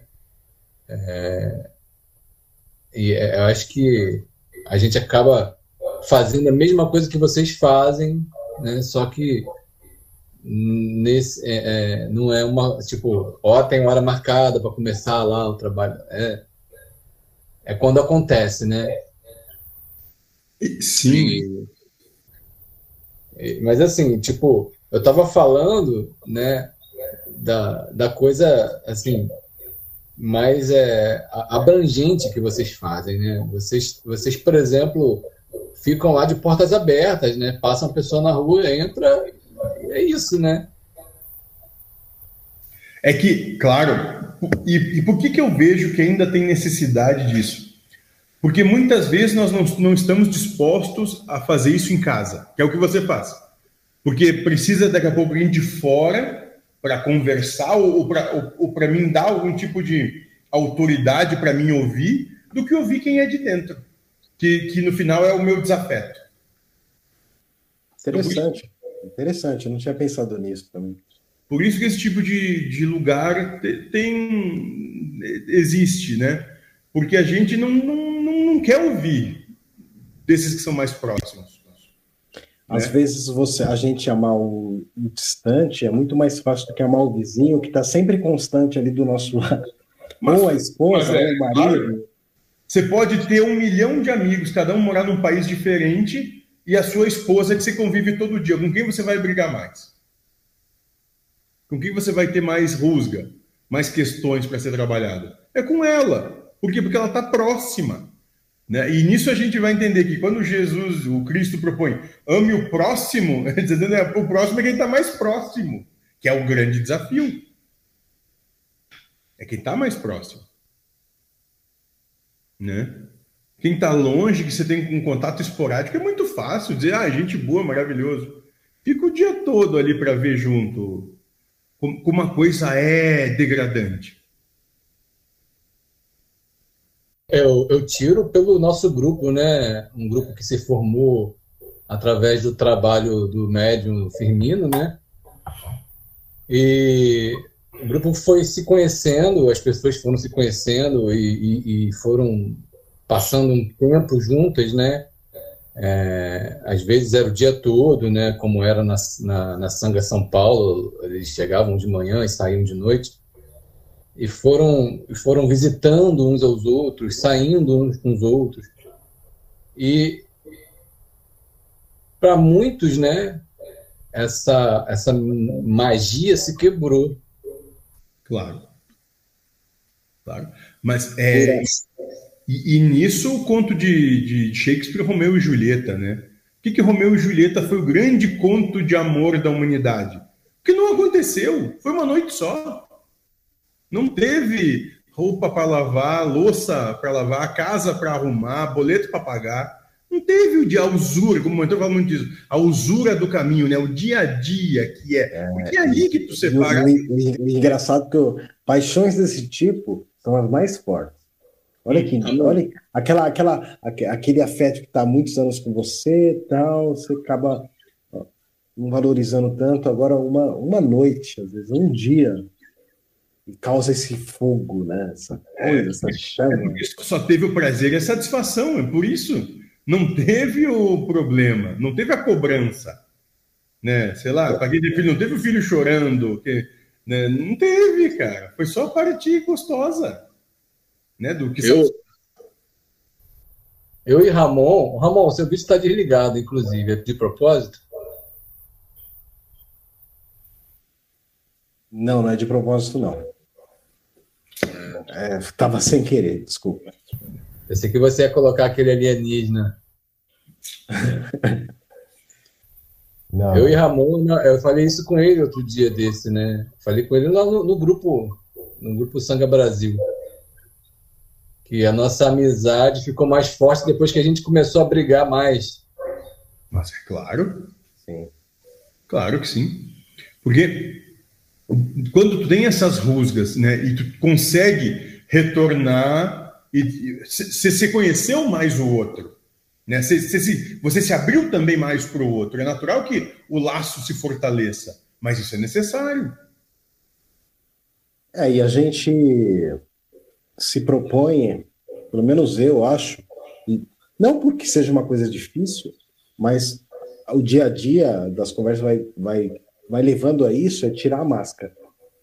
Exato, não consegue se fingir tanto tempo assim, né? Claro que às vezes tipo, a gente pode colocar uma máscara de mais simpático, ó, talvez queria falar aquilo para ele. Isso serve para tudo, só estou dando exemplo. Né? Qualquer relação do dia a dia. Queria mais acho que ele não está preparado para ouvir. Não sei se estou certo, mas queria falar aquilo. Mas acho que ele vai se magoar. Aí vem o medo de, de repente, de tipo, o cara. Né, não, quero mais conversa, você não é mais meu amigo. Porque às vezes é isso, né, cara? Tipo, amigo é o que convém, mas eu não quero isso, cara. Eu não, realmente eu não quero isso. Essa amizade. Ah, falo o que eu quero, faço o que faça aquilo. Não, isso é, para mim é uma farsa, cara, que, eu, que realmente eu, eu não quero, cara. É, tu, tu, tu, falando assim, você falando assim, me lembra um mentor dizendo que a mente é teu melhor amigo. É. Eu quero que você te bota aqui enrascado. Explora mais isso aí. Não, é o que ele propõe, né? Que ele diz: ah, vocês não valorizam a mente, a mente é o melhor amigo de vocês. Aí eu disse pra ele, que é melhor amigo? Essa é só quem me fode, pô. é, eu estou nessa, nessa relação. É, é, é, ela, ela exerce o antagonismo. É, exato. É um amigo, é um amigo antagônico. É, exatamente. E, mas ele, ele defende essa, essa, essa, essa ideia assim fortemente. Assim. Mas já pensou se, se a tua mente dissesse assim, trabalhasse só para tua satisfação e prazer? Não, ela, ela finge que, te, que busca isso para te seduzir e quando tu te dá conta, tu só se deu mal. É para te entender quem você é, para te perceber como é que a coisa é de verdade. E você se deixar levar pela sedução das coisas, vai se fuder. Tá aí um assunto interessante os pensamentos. A gente falou pouco hoje. Mas a enxurrada de pensamentos que vem, a gente tá, às vezes está no piloto automático, nem percebe. Só que se não perceber, tem um preço. Ser levado por eles para onde eles forem. É, ser conduzido, isso aí. Ser conduzido. Ser gato. Agora, se você parar para pensar, isso vai me levar, esse pensamento está querendo me seduzir para isso, olha, e, e isso também vai do autoconhecimento.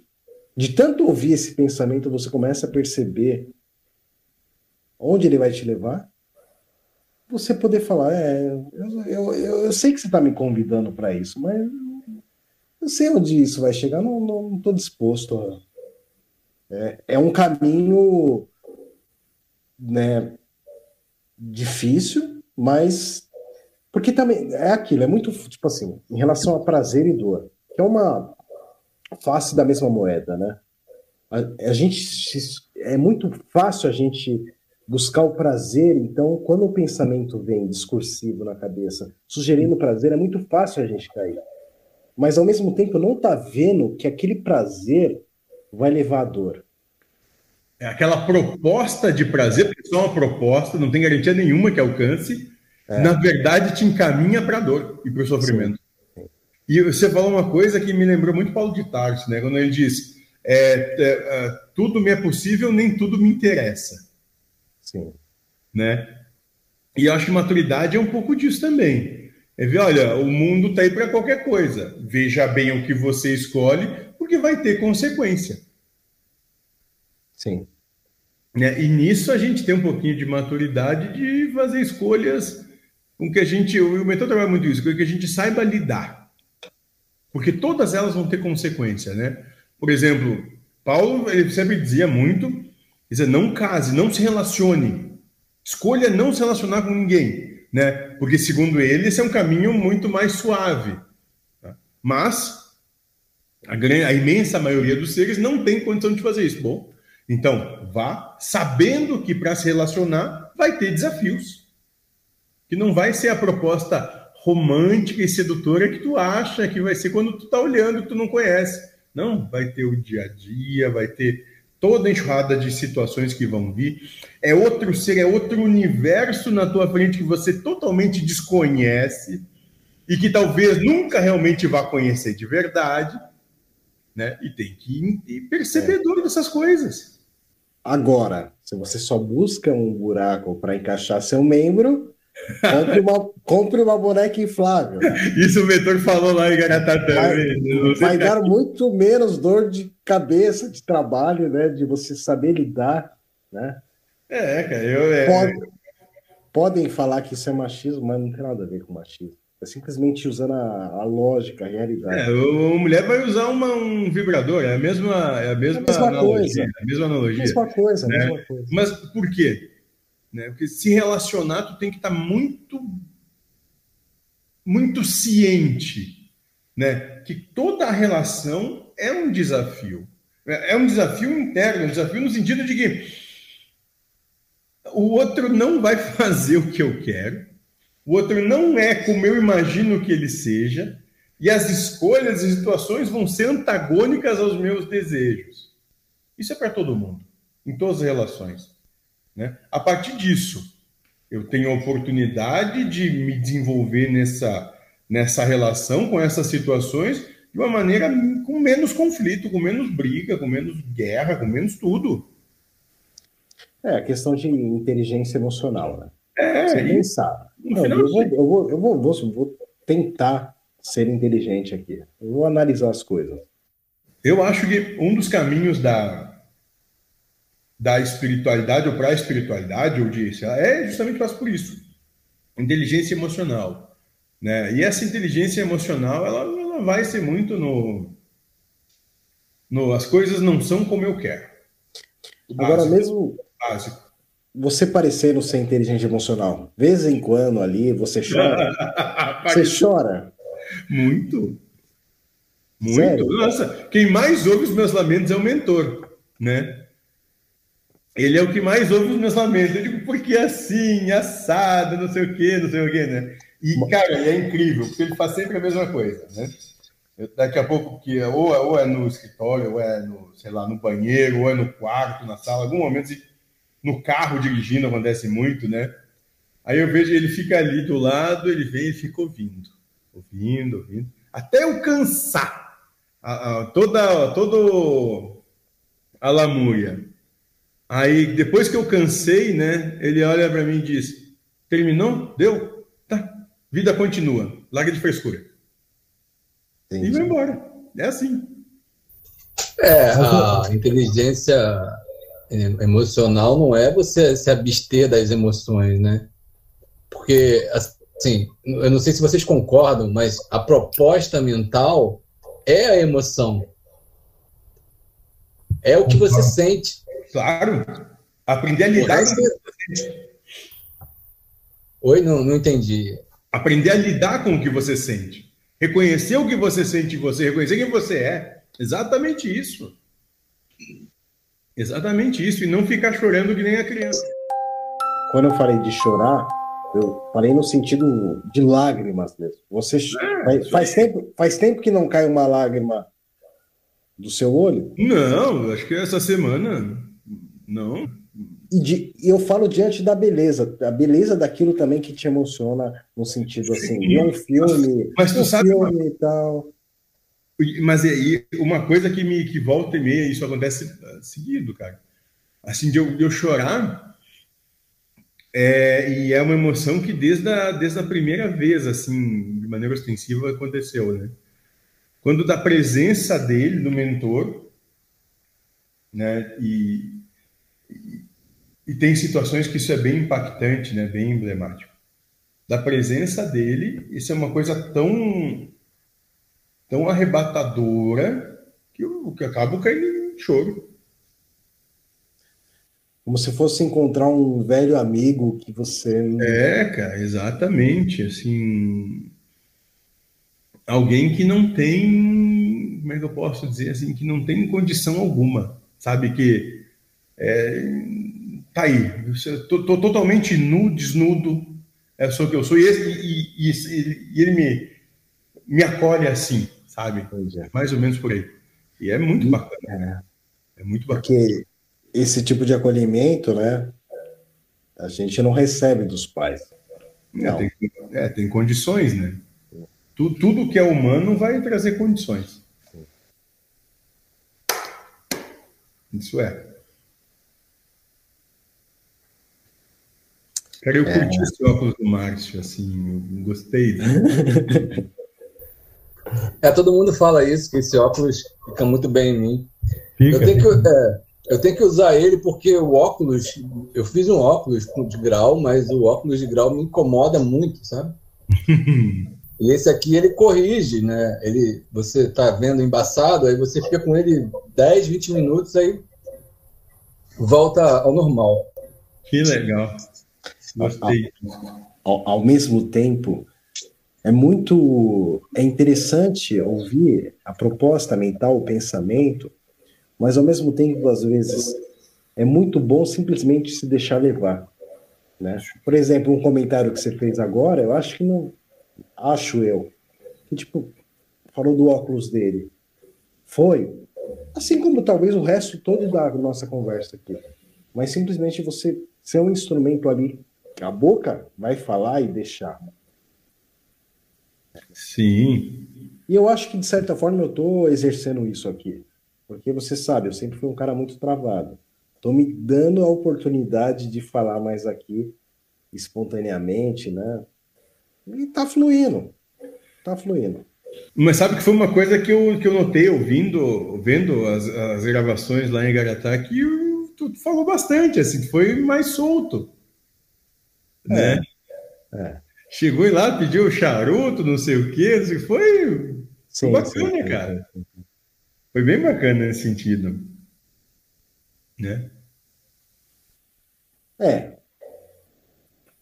Eu fiquei em pé o tempo todo pra você ver. A mente é tão louca que eu quis ficar em pé durante uhum. a palestra inteira. Não, porque eu, eu gosto, sei lá, eu me sinto bem em pé. Só que aí todo mundo tava sentado, aí eu fiquei pensando, pô, o pessoal vai achar que eu tô querendo. Eu tô em pé aqui e tal, não sei o quê. Pô, mas eu, tô, eu gosto de ficar em pé, cara. Numas conversas dessas, eu gosto de ficar em pé. Todo é. mundo tá sentado, mas eu tô em pé, foda-se, entendeu? Sim, não sei se alguém vai dizer qualquer coisa porque está em pé ou não, né? Ou vai... Exatamente, isso é tudo presunção, né? Tipo, é achismo. Não tem qualquer conotação com a realidade, a não ser uma sugestão vinda e também qual o problema se me julgarem? É. Tem todo jeito de ter a opinião deles. Mas eu posso ter a.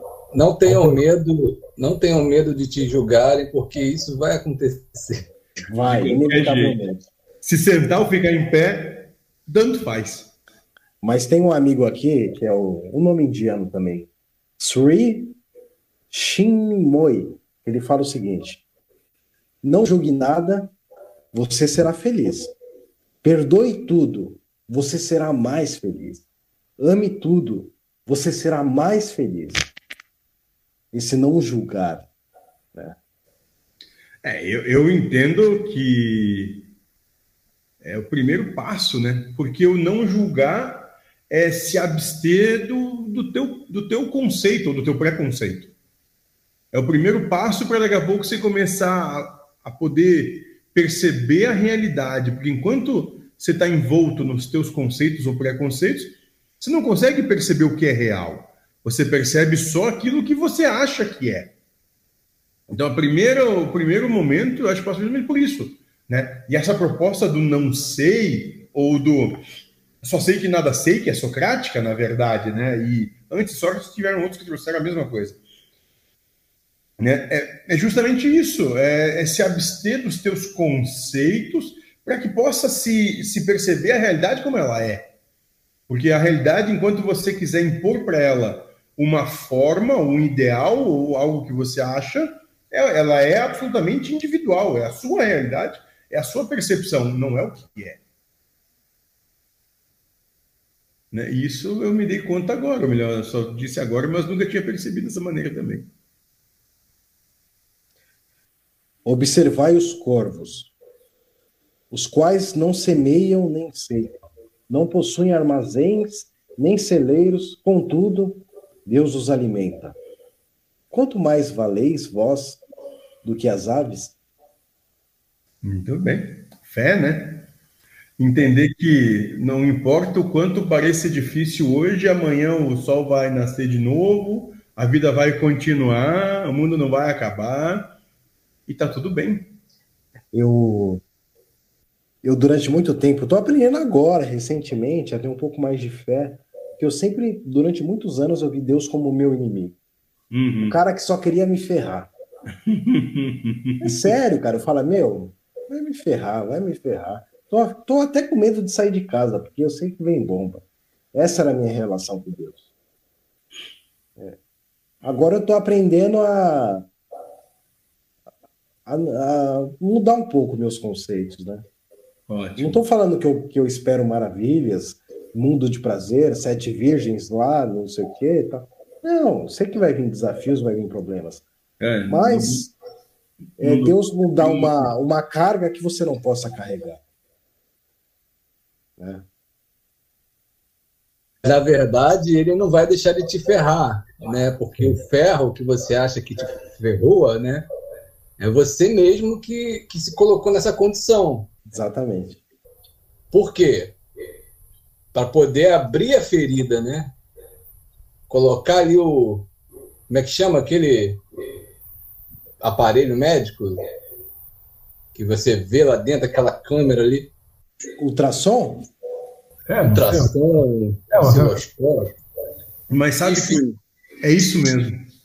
É exatamente isso. Uma vez o mentor deu uma analogia que ele diz: imagina se você pegasse alguém da Idade Média e botasse esse alguém para dizer o que acontece numa sala de cirurgia, onde estou fazendo uma, uma cirurgia de, de, de coração. Né? Esse alguém ia dizer que estão torturando o cara ali, que estão arrancando o coração dele. Né? Quando, quando alguém que atualizado do que está acontecendo, ou seja, percebendo a realidade, diz não, estão ajudando, porque essa pessoa tem um problema cardíaco e que se não fizer cirurgia, ela vai passar por muito, muita dor, sofrimento e tal. E, o, e o que você falou, se ferrar é isso. É porque a gente é, voltando a Sócrates, né? É porque a gente é ignorante, ignorante no sentido que a gente não sabe de verdade, acredita que sabe o que está acontecendo e aí preconceitua o que acontece como sendo mal porque vai contra o que a gente quer. É só isso. Se a gente saísse, e isso eu passo pela mesma situação que você ou qualquer um, né? Se a gente olhasse tudo com um olhar muito mais benevolente, seja, com muito mais boa vontade em relação à vida, e dissesse, bom, isso o mentor traz tá, muito, né? O que é que Deus está dizendo para mim ali com o que está acontecendo? Ou seja, por que, que isso está acontecendo? Como isso mexe comigo? E o que, que esse mexer comigo significa? Né? É, só que a gente não faz isso, né? A gente não quer que aconteça, na verdade, o que a gente não quer, né? Sim. E isso talvez seja o andar desperto transite por isso. Começar a trazer isso para dentro. O que Deus está querendo me dizer? Prefiro esconder debaixo do tapete. É, claro, não quero ver. Por quê? Porque o que ele está querendo me mostrar é algo que eu não quero ver, com certeza. Tanto é que eu repudio, digo que é ruim. É, quanta coisa Deus não mostra para a gente através da culpa, da raiva, né?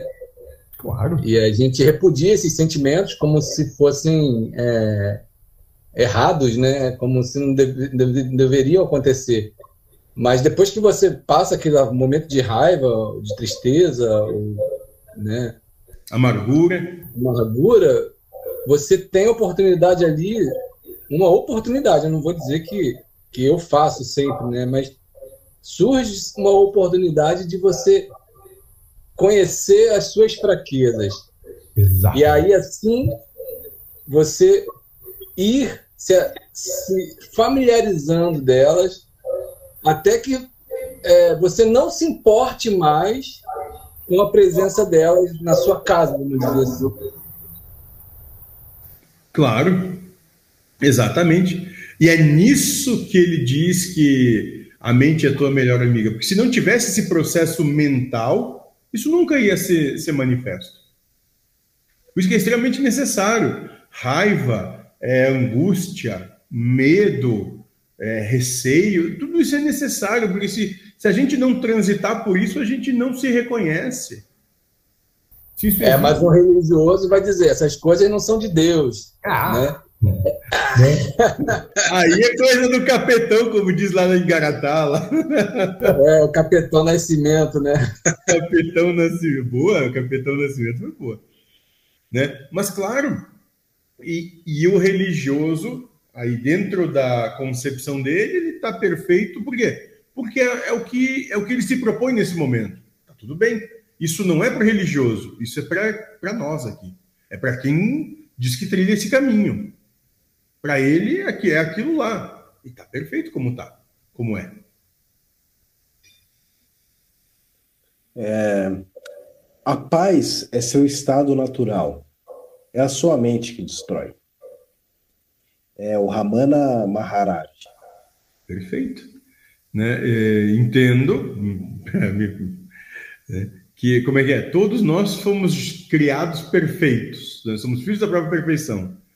É gente que se, sei lá, que não sei porquê, acha que sabe das coisas e quando vê se meteu em fria. É, e esse, esse abrir a mão, abrir mão de saber o que é melhor, saber renúncia, né? Que muitos usam essa palavra renúncia. É, cuspir a maçã. É, deixar os outros ganharem, doar a razão, enfim.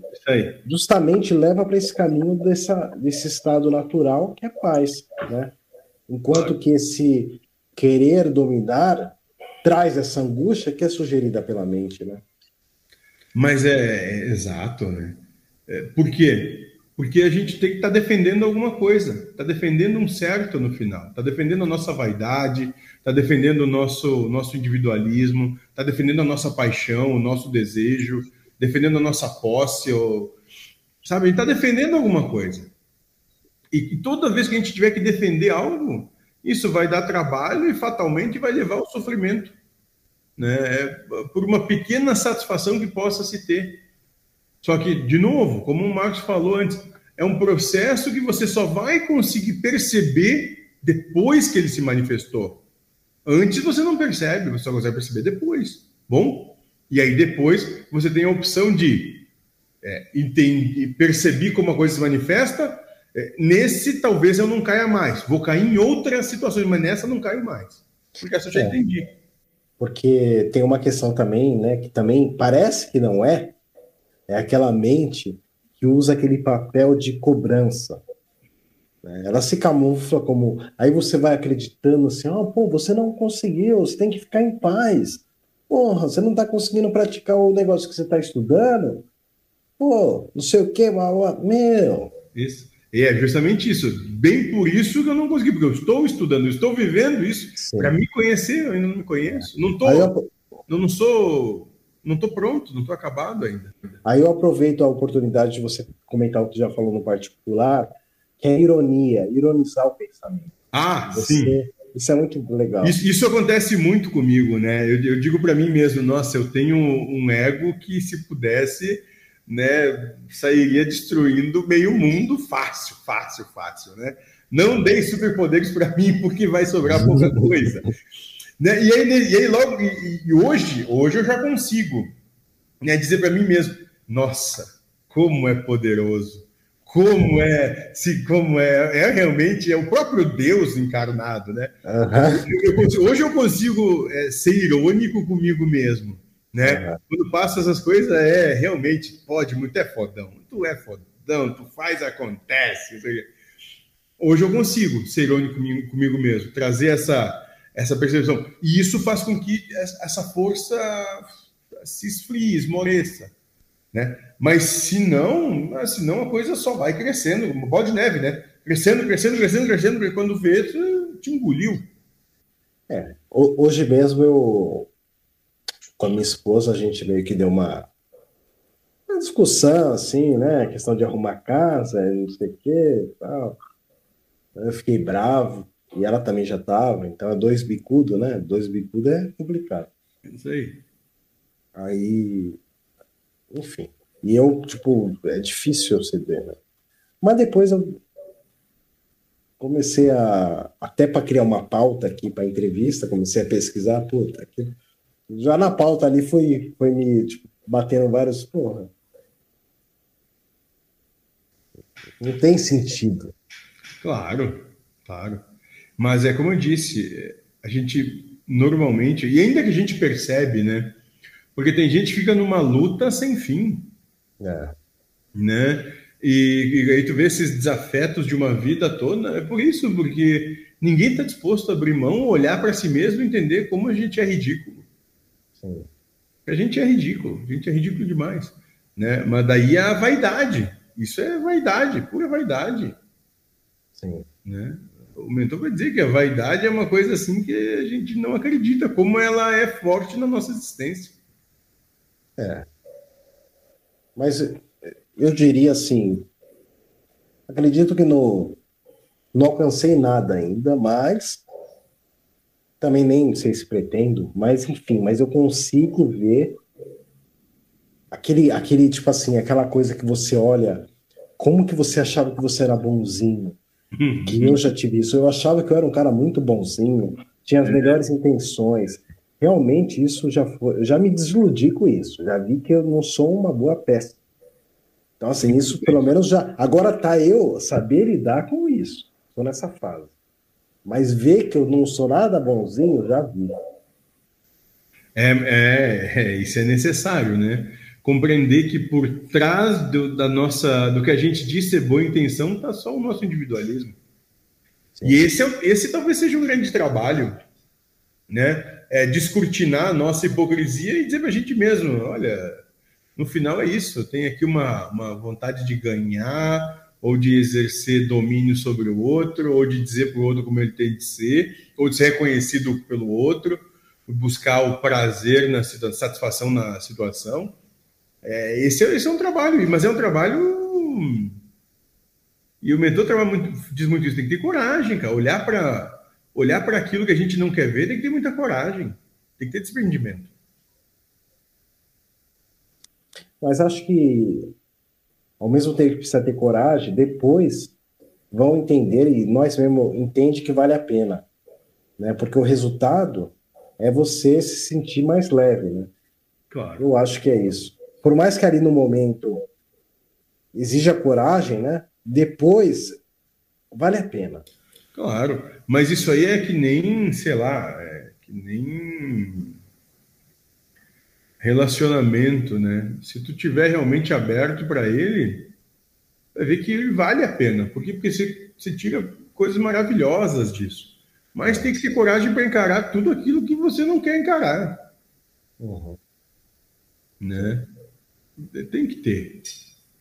Não é fácil, meu. Não é fácil. Aquela coisa, o dia a dia, as situações, é, isso aí tu tem que é um trabalho de respeito e de empatia gigantesco.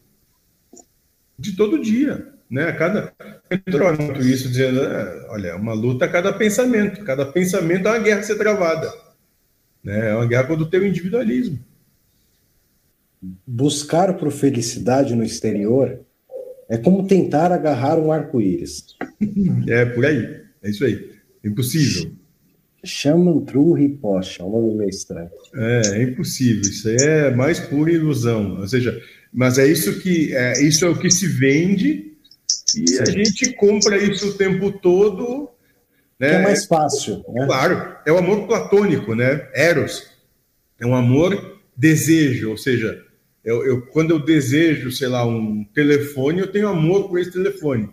A questão é que quando eu tenho o telefone que eu alcanço, ele acabou o amor, porque não tenho mais desejo, eu já tenho.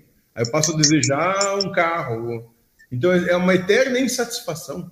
Pelo, é pelo contrário. É, eu posso desejar, eu posso desejar não brigar mais com a minha esposa, né, Ramon? Olha é. a intenção por trás disso, se é isso mesmo. Né? Desejar a gente deseja, mas quando vê já está já tá brigando, já está discutindo. Ou já tá, ou pior, ou está se sentindo agredido e ficando ainda em relação a si mesmo, reclamando internamente, a gente faz muito isso. Então, isso que eu queria falar. Será que esse não cair que você falou quando a gente não cai é quando a gente é, é, é, se abstém do desejo, da intenção de não querer brigar, de não querer sentir raiva, né? Porque essas coisas acontecem. Por mais que a gente fale não vai acontecer mais, acontece. O tempo aí você, aí você se vê assim, tipo, caramba, eu não quero que isso aconteça. Na hora, assim, que você está vivendo aquilo, você sente que não queria que isso estivesse acontecendo. Né? E, eu, e aí eu acho que é aí é que está o trabalho. Por quê? Porque esse não querer faz com que você sofra se contrarie, além do, além do que já está acontecendo. Ou seja, você está com raiva, está amargurado, está tá, tá tendo prazer, está comendo né, uma picanha, né? Além disso, tem aquilo, você é, quer estar desse jeito? Você quer sair dessa, dessa situação?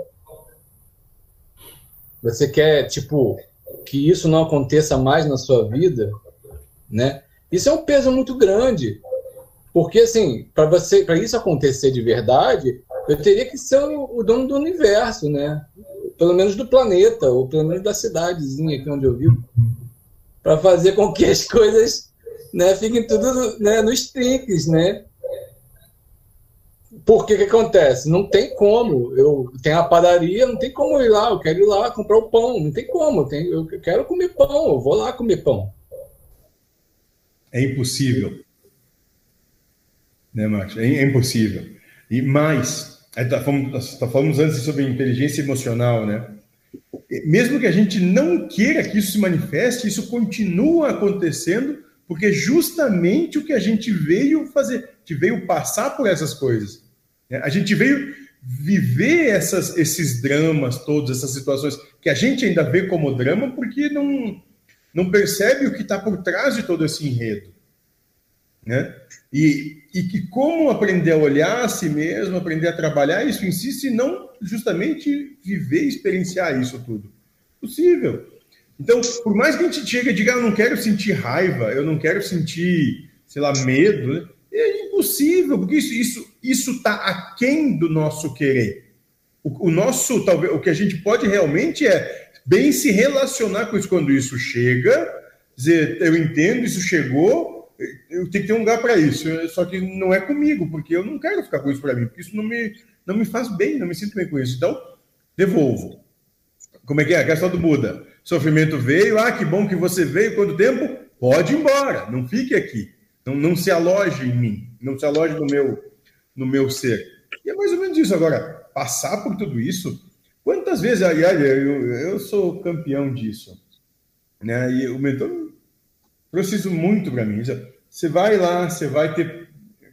Tem situações que eu passo com a Marcela, que muitas coisas que acontecem, eu mesmo não gostaria de, de, de, de muitas vezes fazer o que eu faço, mas quando eu vi, a coisa já aconteceu. Meu trabalho, qual que é a partir disso? Bom, eu não é o que eu gostaria, foi como foi. Eu vou lá, peço desculpa, digo, olha, me desculpa, você não merece, isso é a coisa toda, né? Vou trabalhar para não fazer mais isso. E quando eu vejo, na semana seguinte, no mês seguinte, está se acontecendo exatamente de novo. Agora, isso acontece porque, uma, eu que estou próximo, então eu sou o instrumento mais próximo. Talvez, em função, eu sou aquele que, que porque se acontece através de mim, é onde toca mais fundo nela, né? E eu tenho que passar por isso, por quê? Porque eu, eu aí do lado, eu aguento, ou essa é a minha formação karmática também, de estar nesse meio. E, depois, e, e com que tudo isso se manifestando, eu tenho a oportunidade de também exercer uma humildade, dizer, olha, me desculpa, mesmo muitas vezes não entendendo nem porque eu disse algumas coisas, mas de me colocar como o último, né? Como aquele lá, o cocô do cavalo do bandido, dizendo, olha, me desculpa, não queria isso, eu, não, ah, eu realmente acho que você não merece passar por isso, mas foi o que aconteceu. O, mentor foi mais dramático que você, Josué. Ah. O mentor falou assim, ele até falou com uma vozinha mansa, né, quando aconteceu alguma coisa assim, me desculpa, realmente eu não tive a intenção de te magoar. É, vou tentar melhorar, né? Aí beleza. Aí daqui a pouco já ele falou basta, assim, Já basta a usura é. do dia a dia. Né? Aí ele, aí ele falou com uma risadinha meio diabólica. Joga batata quente na mão dele, dela, dele. Joga batata quente. É, ele é, é, é, típico dele isso, cara. Exatamente assim. E várias vezes ele disse, ó, cara, vai lá, diz que tu é um merda. E até porque tu é mesmo, no meu conceito, é o que tu é. Você diz que tu é um merda, não tem problema nenhum, porque tu não tá mentindo, né? E, e fica de boa, por quê? Porque se tu quiser, quanto mais tu mexer, como o Márcio falou, é, mais fede. Então, vai, diz que deu merda, te coloca como merda, é. e aí o outro, daqui a pouco ele, ele, ele se sente, sabe, é. melhor, assim e tal. O meu, o meu ego foi tá do lado, beleza. Ah, ele reconheceu que eu tô certo, tá vendo? Olha, é, é isso. Dá um desconto, ele tá reconhecendo. E, mas, e é ali que eu fui entender a questão da inteligência emocional. Que é isso? Isso é, isso é inteligência emocional. Vai ficar se mantendo na discussão, na briga, por quê? O que ganha com isso? Só vai ganhar mais pepino, mais problema. Larga. É, larga a batata quente na mão do outro. É um cínico, né, cara? Esse cara é um cínico, cara. Mas eu usei isso, já. Ele, ele, ele, falou, ele, ele é bom de ele é bom de dar conselhos amorosos. É, é, é. que horror. Não, ele tem umas ideias, cara, assim, que, que é, é meio estranho, viu? Mas o pior é que funciona. funciona, cara. Entende de algumas coisas aí nesse, nesse quesito. A questão da incorporação. Hum. É... Você já desde cedo você ouvia ele. Acredito que seja ele. É, sim, é acho, acho que. Quando, quando foi essa manifestação mais assim? Vou usar você, o corpo, né? Para transmitir. Como que foi isso? Ah, cara, aconteceu no, no Rio de Janeiro, algumas vezes, né? mas muito mais forte aqui, né? O trabalho ostensivo mesmo, foi aqui. Aqui, aqui porque aqui, assim, cara, tinha, teve semanas que, assim, três, quatro vezes na semana, né? E horas, cara, assim, três, quatro, cinco, seis horas no dia. Né? Então, trabalho ostensivo mesmo foi aqui, né? E, mas eu, eu noto que teve todo um todo um, um, preparo, né? Ele vai dizer que foi um adestramento, né? Segundo o entendimento dele. E acho até que não está de todo errado, né? Então as coisas foram indo num, numa evolução para até para me também para acho que para que eu aceite algumas coisas e tal, que às vezes não é muito fácil de aceitar. Mas hum, ostensivamente firme aqui no Rio Grande do Sul, assim. Tem algum desafio assim que você ainda vê que é difícil para você? Você sonha, sei lá o quê, enfim. Tem alguma coisa ainda que tipo te desafia que você quer alcançar? Que me desafia? É. Cara,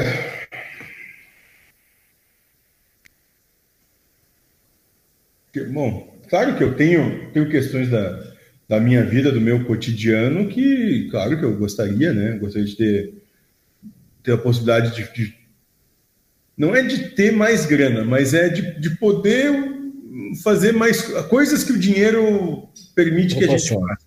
É, exato. Né? E sim, agora, também é o seguinte: se não aconteceu, eu também não, não sofro por isso. Eu, minha vida, para mim, está como a coisa é, tá legal. Se ficar um pouco mais difícil, eu já tive situações bem mais complicadas, então também me, me adapto, né? Mas é isso, cara.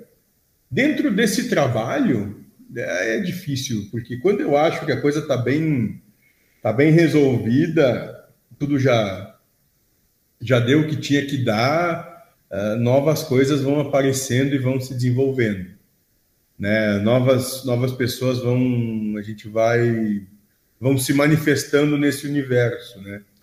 E acho que isso é até o final do último dia nosso aqui, né, cara?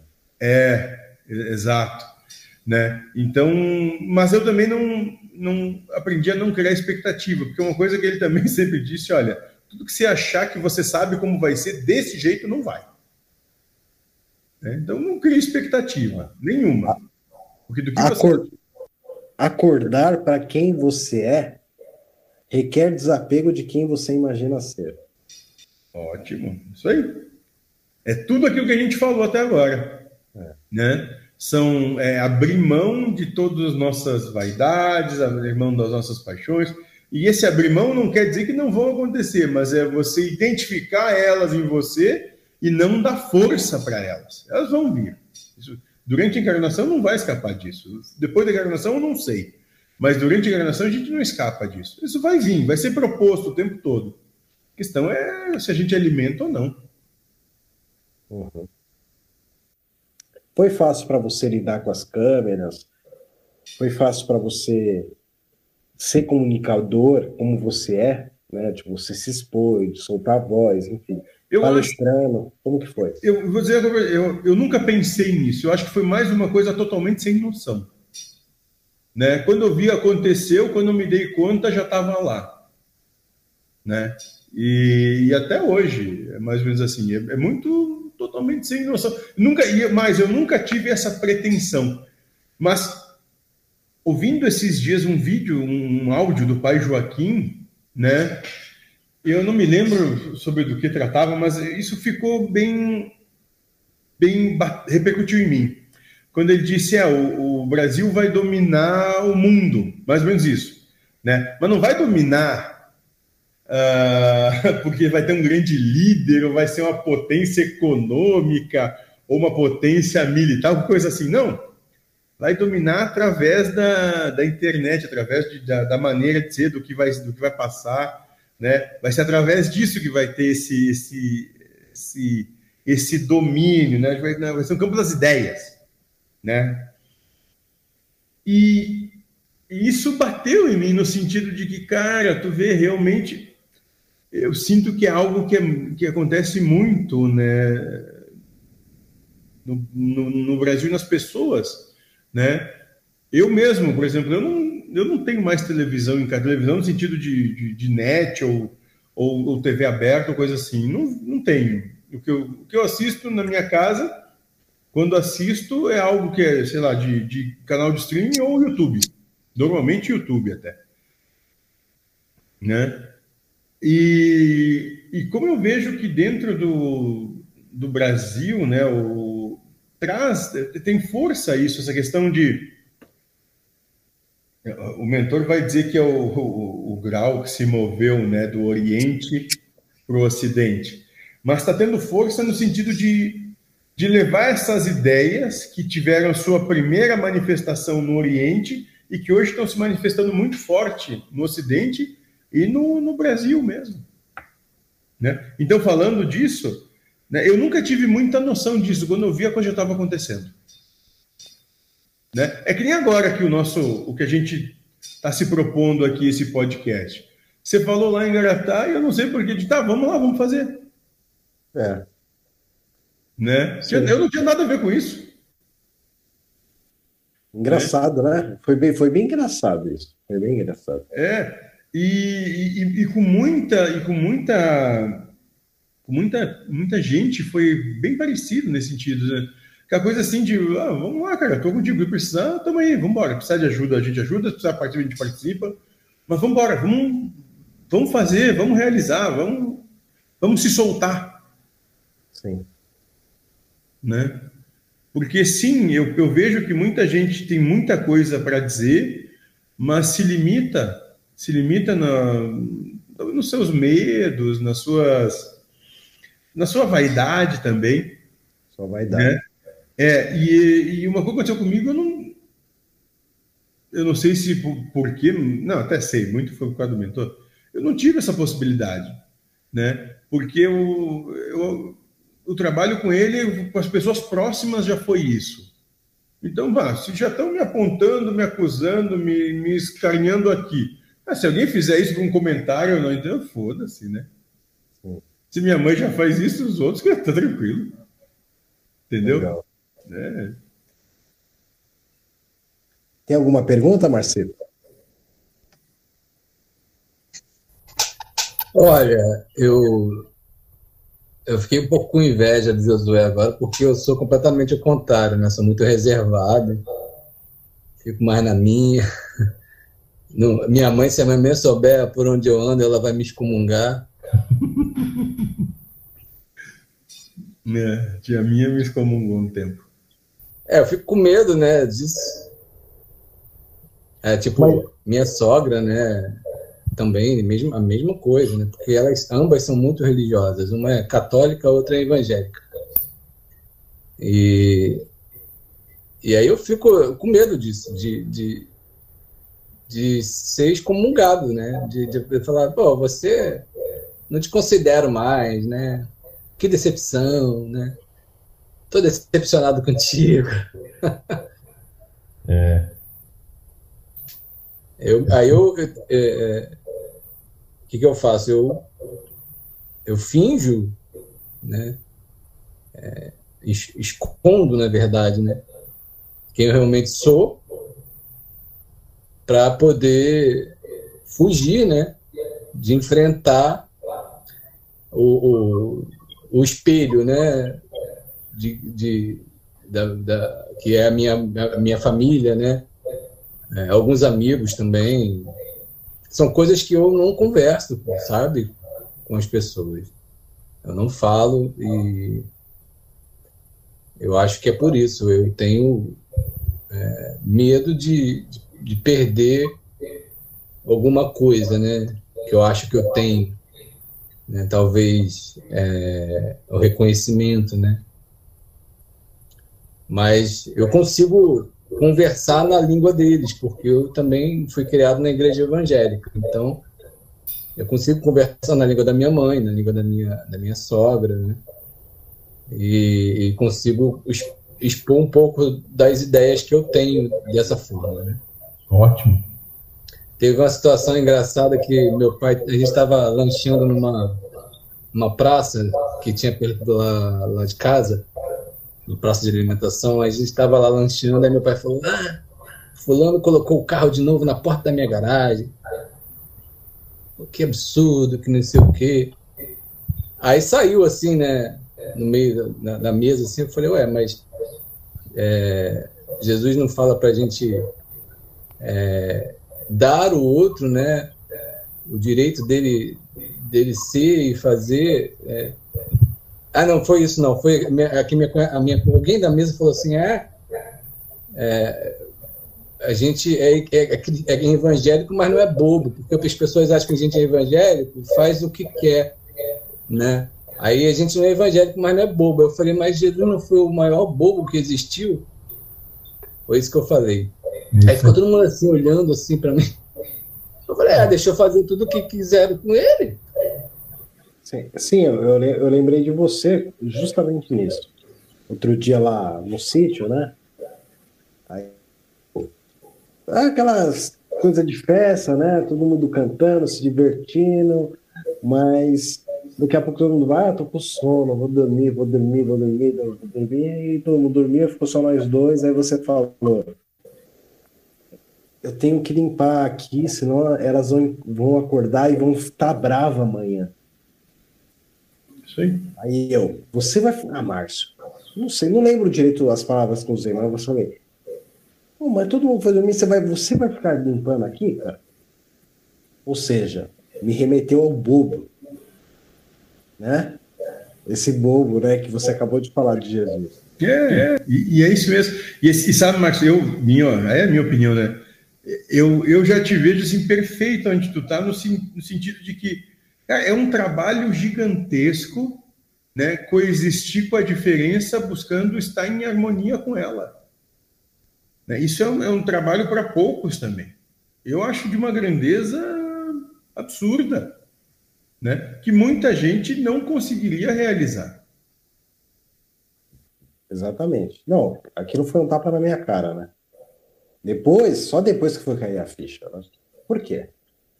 Por que, que você não, não se submeteria? Mas por quê? Que, que mal, tipo, você estaria servindo ali, né? Que nem ele fez, tá? Ah, o seu orgulho não deixa, né? É coisa de mulher. Né? Homem não. É. Então, sim, eu fui. Eu tenho que bem, caçar e pescar. Fui bem, eu, fui, eu fui bem questionado ali. É, a situação foi de, guardar os instrumentos, a, o equipamento de som todo da Isadora, né, que emprestou para gente. E aí ele perguntou, mas você tem que fazer isso? Eu falei, é, imagina a pessoa amanhã acordando, vendo tudo lá, né, jogado, tendo que fazer tudo isso. Aí eu fico imaginando a pessoa, putz, nem podia guardar isso aqui para mim, podia ter, sabe, a pessoa pensando isso. Sim. Mas você está sendo modesto. Você, você, deu uma organizada maior. Tinha coisas bagunçadas, você foi além. É, aí o sangue estava quente, né? Aí eu fui pegando as coisas que estavam ali, louça, tudo, e arrumando tudo. Mas foi basicamente por causa. O que me animou né, a fazer isso foi, foi ter feito o que eu tinha que ter feito né, para mim, né? Que era guardar o som que a menina emprestou para gente, guardar no carro dela, que eu, inclusive, tinha combinado com ela que ia fazer. Hum, é isso aí. É bacana, né? E, é aquilo, né, Ramon? Qual é o problema também se tiver que guardar, né? Exatamente. Qual é o problema? Sim. É isso mesmo. É, a gente, nós, nós temos oportunidade, nesse, nesses desafios que a vida faz, a gente tem oportunidade o tempo todo de, de olhar para a gente mesmo e dizer: não, mas eu posso ser diferente. Não vai. Não, não, não vou morrer, não vai, não vai ser nada. Pelo contrário, eu posso ficar em paz. Exatamente. E, esse é o verdadeiro desafio, né? Porque você está habituado, você tá, você não percebe, mas você está vivendo tanto tempo né, defendendo esse jeito, essa coisa, achando que é muita coisa, né? Se achando, né? Não está questionando, né? Não, não, não nem, nem, se questionando, né? E vendo, nem, nem o que, que realmente é importante. Sabe, é uma pergunta que a gente, a gente faz muito pouco. O que, que realmente é importante para a gente? Quando a gente começar a se questionar isso, a gente vai ver que muito pouca coisa é realmente importante ou necessária. Foi engraçado esse lance da, da garagem, eu falei assim, ah, se fosse Jesus, ele ia abrir a porta da garagem e falar, meu amigo, coloca o carro aqui na garagem que eu coloco o meu na frente. Você está precisando, mas é isso? Porque se te pedem a capa, da, a túnica da capa, você precisa da garagem e você, você precisa limpar o carro, eu vou lavar o carro para você, não tem problema. A proposta dele é essa. Né? Não, é uma coisa absurda, né? Se hoje em dia você colocar é o carro isso. na garagem, né? É. Mas assim, é, é, é isso, né? Foi bom para poder enxergar, uma, é, é, é, uma coisa que até o mentor faz bastante, né? Ele faz uma coisa esdrúxula, né? Para você poder enxergar a, a, coisa, né? O Joaquim também faz muito isso. Isso. E, e foi engraçado esse exemplo, porque, assim, ela só, é só, é, na verdade, só tem um trabalho de ir na casa do vizinho, né? Que, que não mora com a esposa, é divorciado, com a ex-esposa, divorciado. E aí, quando ele vai lá, ele deixa o carro meio que na porta da garagem, assim. E aí, meu pai tem o trabalho de chegar lá e falar, se tiver, tiver que sair, né? Chegar e pedir para ele tirar, né? Uhum. Nem necessariamente é preciso, talvez, é só o, o que pode ser. Não, às vezes ele nem quer sair, mas cara, só o fato do cara estar tá ali já incomoda, né? Sabe que tu falou exemplos esdrúxulos, aí me veio uma vez que justamente o Lindomar falando sobre isso com ele, né? E ele pega o Lindomar em cada tirada assim que é cômico. Aí ele diz: "Tá, mas como é que seria para esse negócio aí de de, de, de, dar a túnica ou dar outra face, não sei o quê?" Ele disse bem simples, moço. É o seguinte: suponha que você chega em casa hoje e a sua esposa está ali com o vizinho fazendo um amor. Quando você chegar em casa, você pega, abre uma garrafa de espumante, né? Faça uma comida e leve para eles, para vocês não estão com fome, porque é muita atividade física. Quem sabe para relaxar um pouquinho uma espumante, e vocês podem continuar isso mais tempo, né? De uma maneira mais suave. Quer uma musiquinha para relaxar? Quem sabe uma, né? umas essências, um óleo, fica uma coisa bacana, né? Aquilo que você gostaria que fizessem para você. Exatamente. Ele disse o Lindomar, né? E aí, é. claro, a ironia à parte, mas é, a gente é, a gente é miserável, né, Márcio? A gente consegue ser. É, é, é, ironia, mas é um belo exemplo, né, cara? Assim, porque você é, é aquilo que eu falei, você você se abstém do desejo. Você sabe que aquilo ali pode é, te incomodar, né? Te, te gerar pensamentos, né? Preocupantes, né? Porque, pô, será que eles estão usando preservativo? É, será que ela está tratando bem? Será que ele está tratando bem ela ou ela está tratando bem ele? Pois é, né? Então, é, então a gente não quer é, viver essa situação. Claro, claro. Né? Não quer. A gente quer, a gente quer uma coisa que seja sempre linear. Não, mas não, não aí, aí eu vou contar a outra, a outra parte dessa conversa que eu tive com o Lindomar. Ele disse agora, moço, ele diz assim, por que, que eu estou dizendo isso? Sabe aquela tua colega de trabalho que tu acha ela maravilhosa? Pensa, podia ser o contrário, podia você indo para casa com ela e o marido dela te servindo a bebida, a comida, relaxando, né, música. Ué, entendeu? Então ele, ele, ele uhum. tem a capacidade de te jogar de um lado para o outro nessas histórias, cara, que, que, que, é terrível. Porque tudo depende é. do, do, do que te é conveniente ou não, né? Se o negócio ser certo ou errado. É impressionante essa capacidade dele de saber, né, de coisas que ninguém contou para ele nem para você, né? Sim. Sim, lá, no, sim. Lá, lá, no, lá, no, lá no sítio rolou bastante isso, né? Sim, e, o bacana, né? Que eu, isso eu, eu acompanho muitas vezes. Ele, ele, pincela bem sutil, né? Tu sabe. Ele não expõe para todo mundo, mas tu sabe do que ele está falando, exatamente o que ele está dizendo. Você sabe, sabe o que é para você. Sim. Né? E é, sim, é bem, é bem interessante. É bem, bem interessante, cara. É claro que de vez em quando ele, ele é muito ostensivo nisso. Né? Tem lá o casal que ele chega e diz para a mulher que o cara está traindo com fulano de tal, tal dia, tal hora, pode ver ali que ele estava lá no tal lugar. Né? Às vezes eu me, eu me pego numa situação meio complicada. Mas ele, como eu disse, eu não tenho problema nenhum. Então, pessoal, queria agradecer o Josué aqui, né? Foi nosso entrevistado. Acho que muitas coisas, ideias clarearam, né? A gente vai ter outros convidados e uma coisa que vai ser bem interessante, que ninguém sabe ainda, mas o Josué vai ser um dos entrevistados. Ele vai, vai estar do nosso lado de cá. Entrevistador. Né? Vai ser um dos. Então, então vamos participar desse, desse trabalho, dessa, desse, desse dessa nova novo desafio, mas também é uma coisa muito muito gostosa, é muito suave, muito bacana. Né? Até porque é um, um meio que a gente se propõe. Então, eu acho que vai ser muito muito divertido isso tudo. Legal. É, o, o nome do trabalho é Quebrando Nozes, né? É, e aí é, é, precisa de mais gente para quebrar nozes. Um elefante claro. incomoda pouca gente, né? Exato, a proposta é incomodar bastante, porque quanto mais incomodar, mais chama atenção. Né? Se for mais do mesmo, tem graça. Legal, gente. Então, valeu aí. Muito até bacana. É isso, até a próxima. É. Valeu, valeu. tchau. Tchau.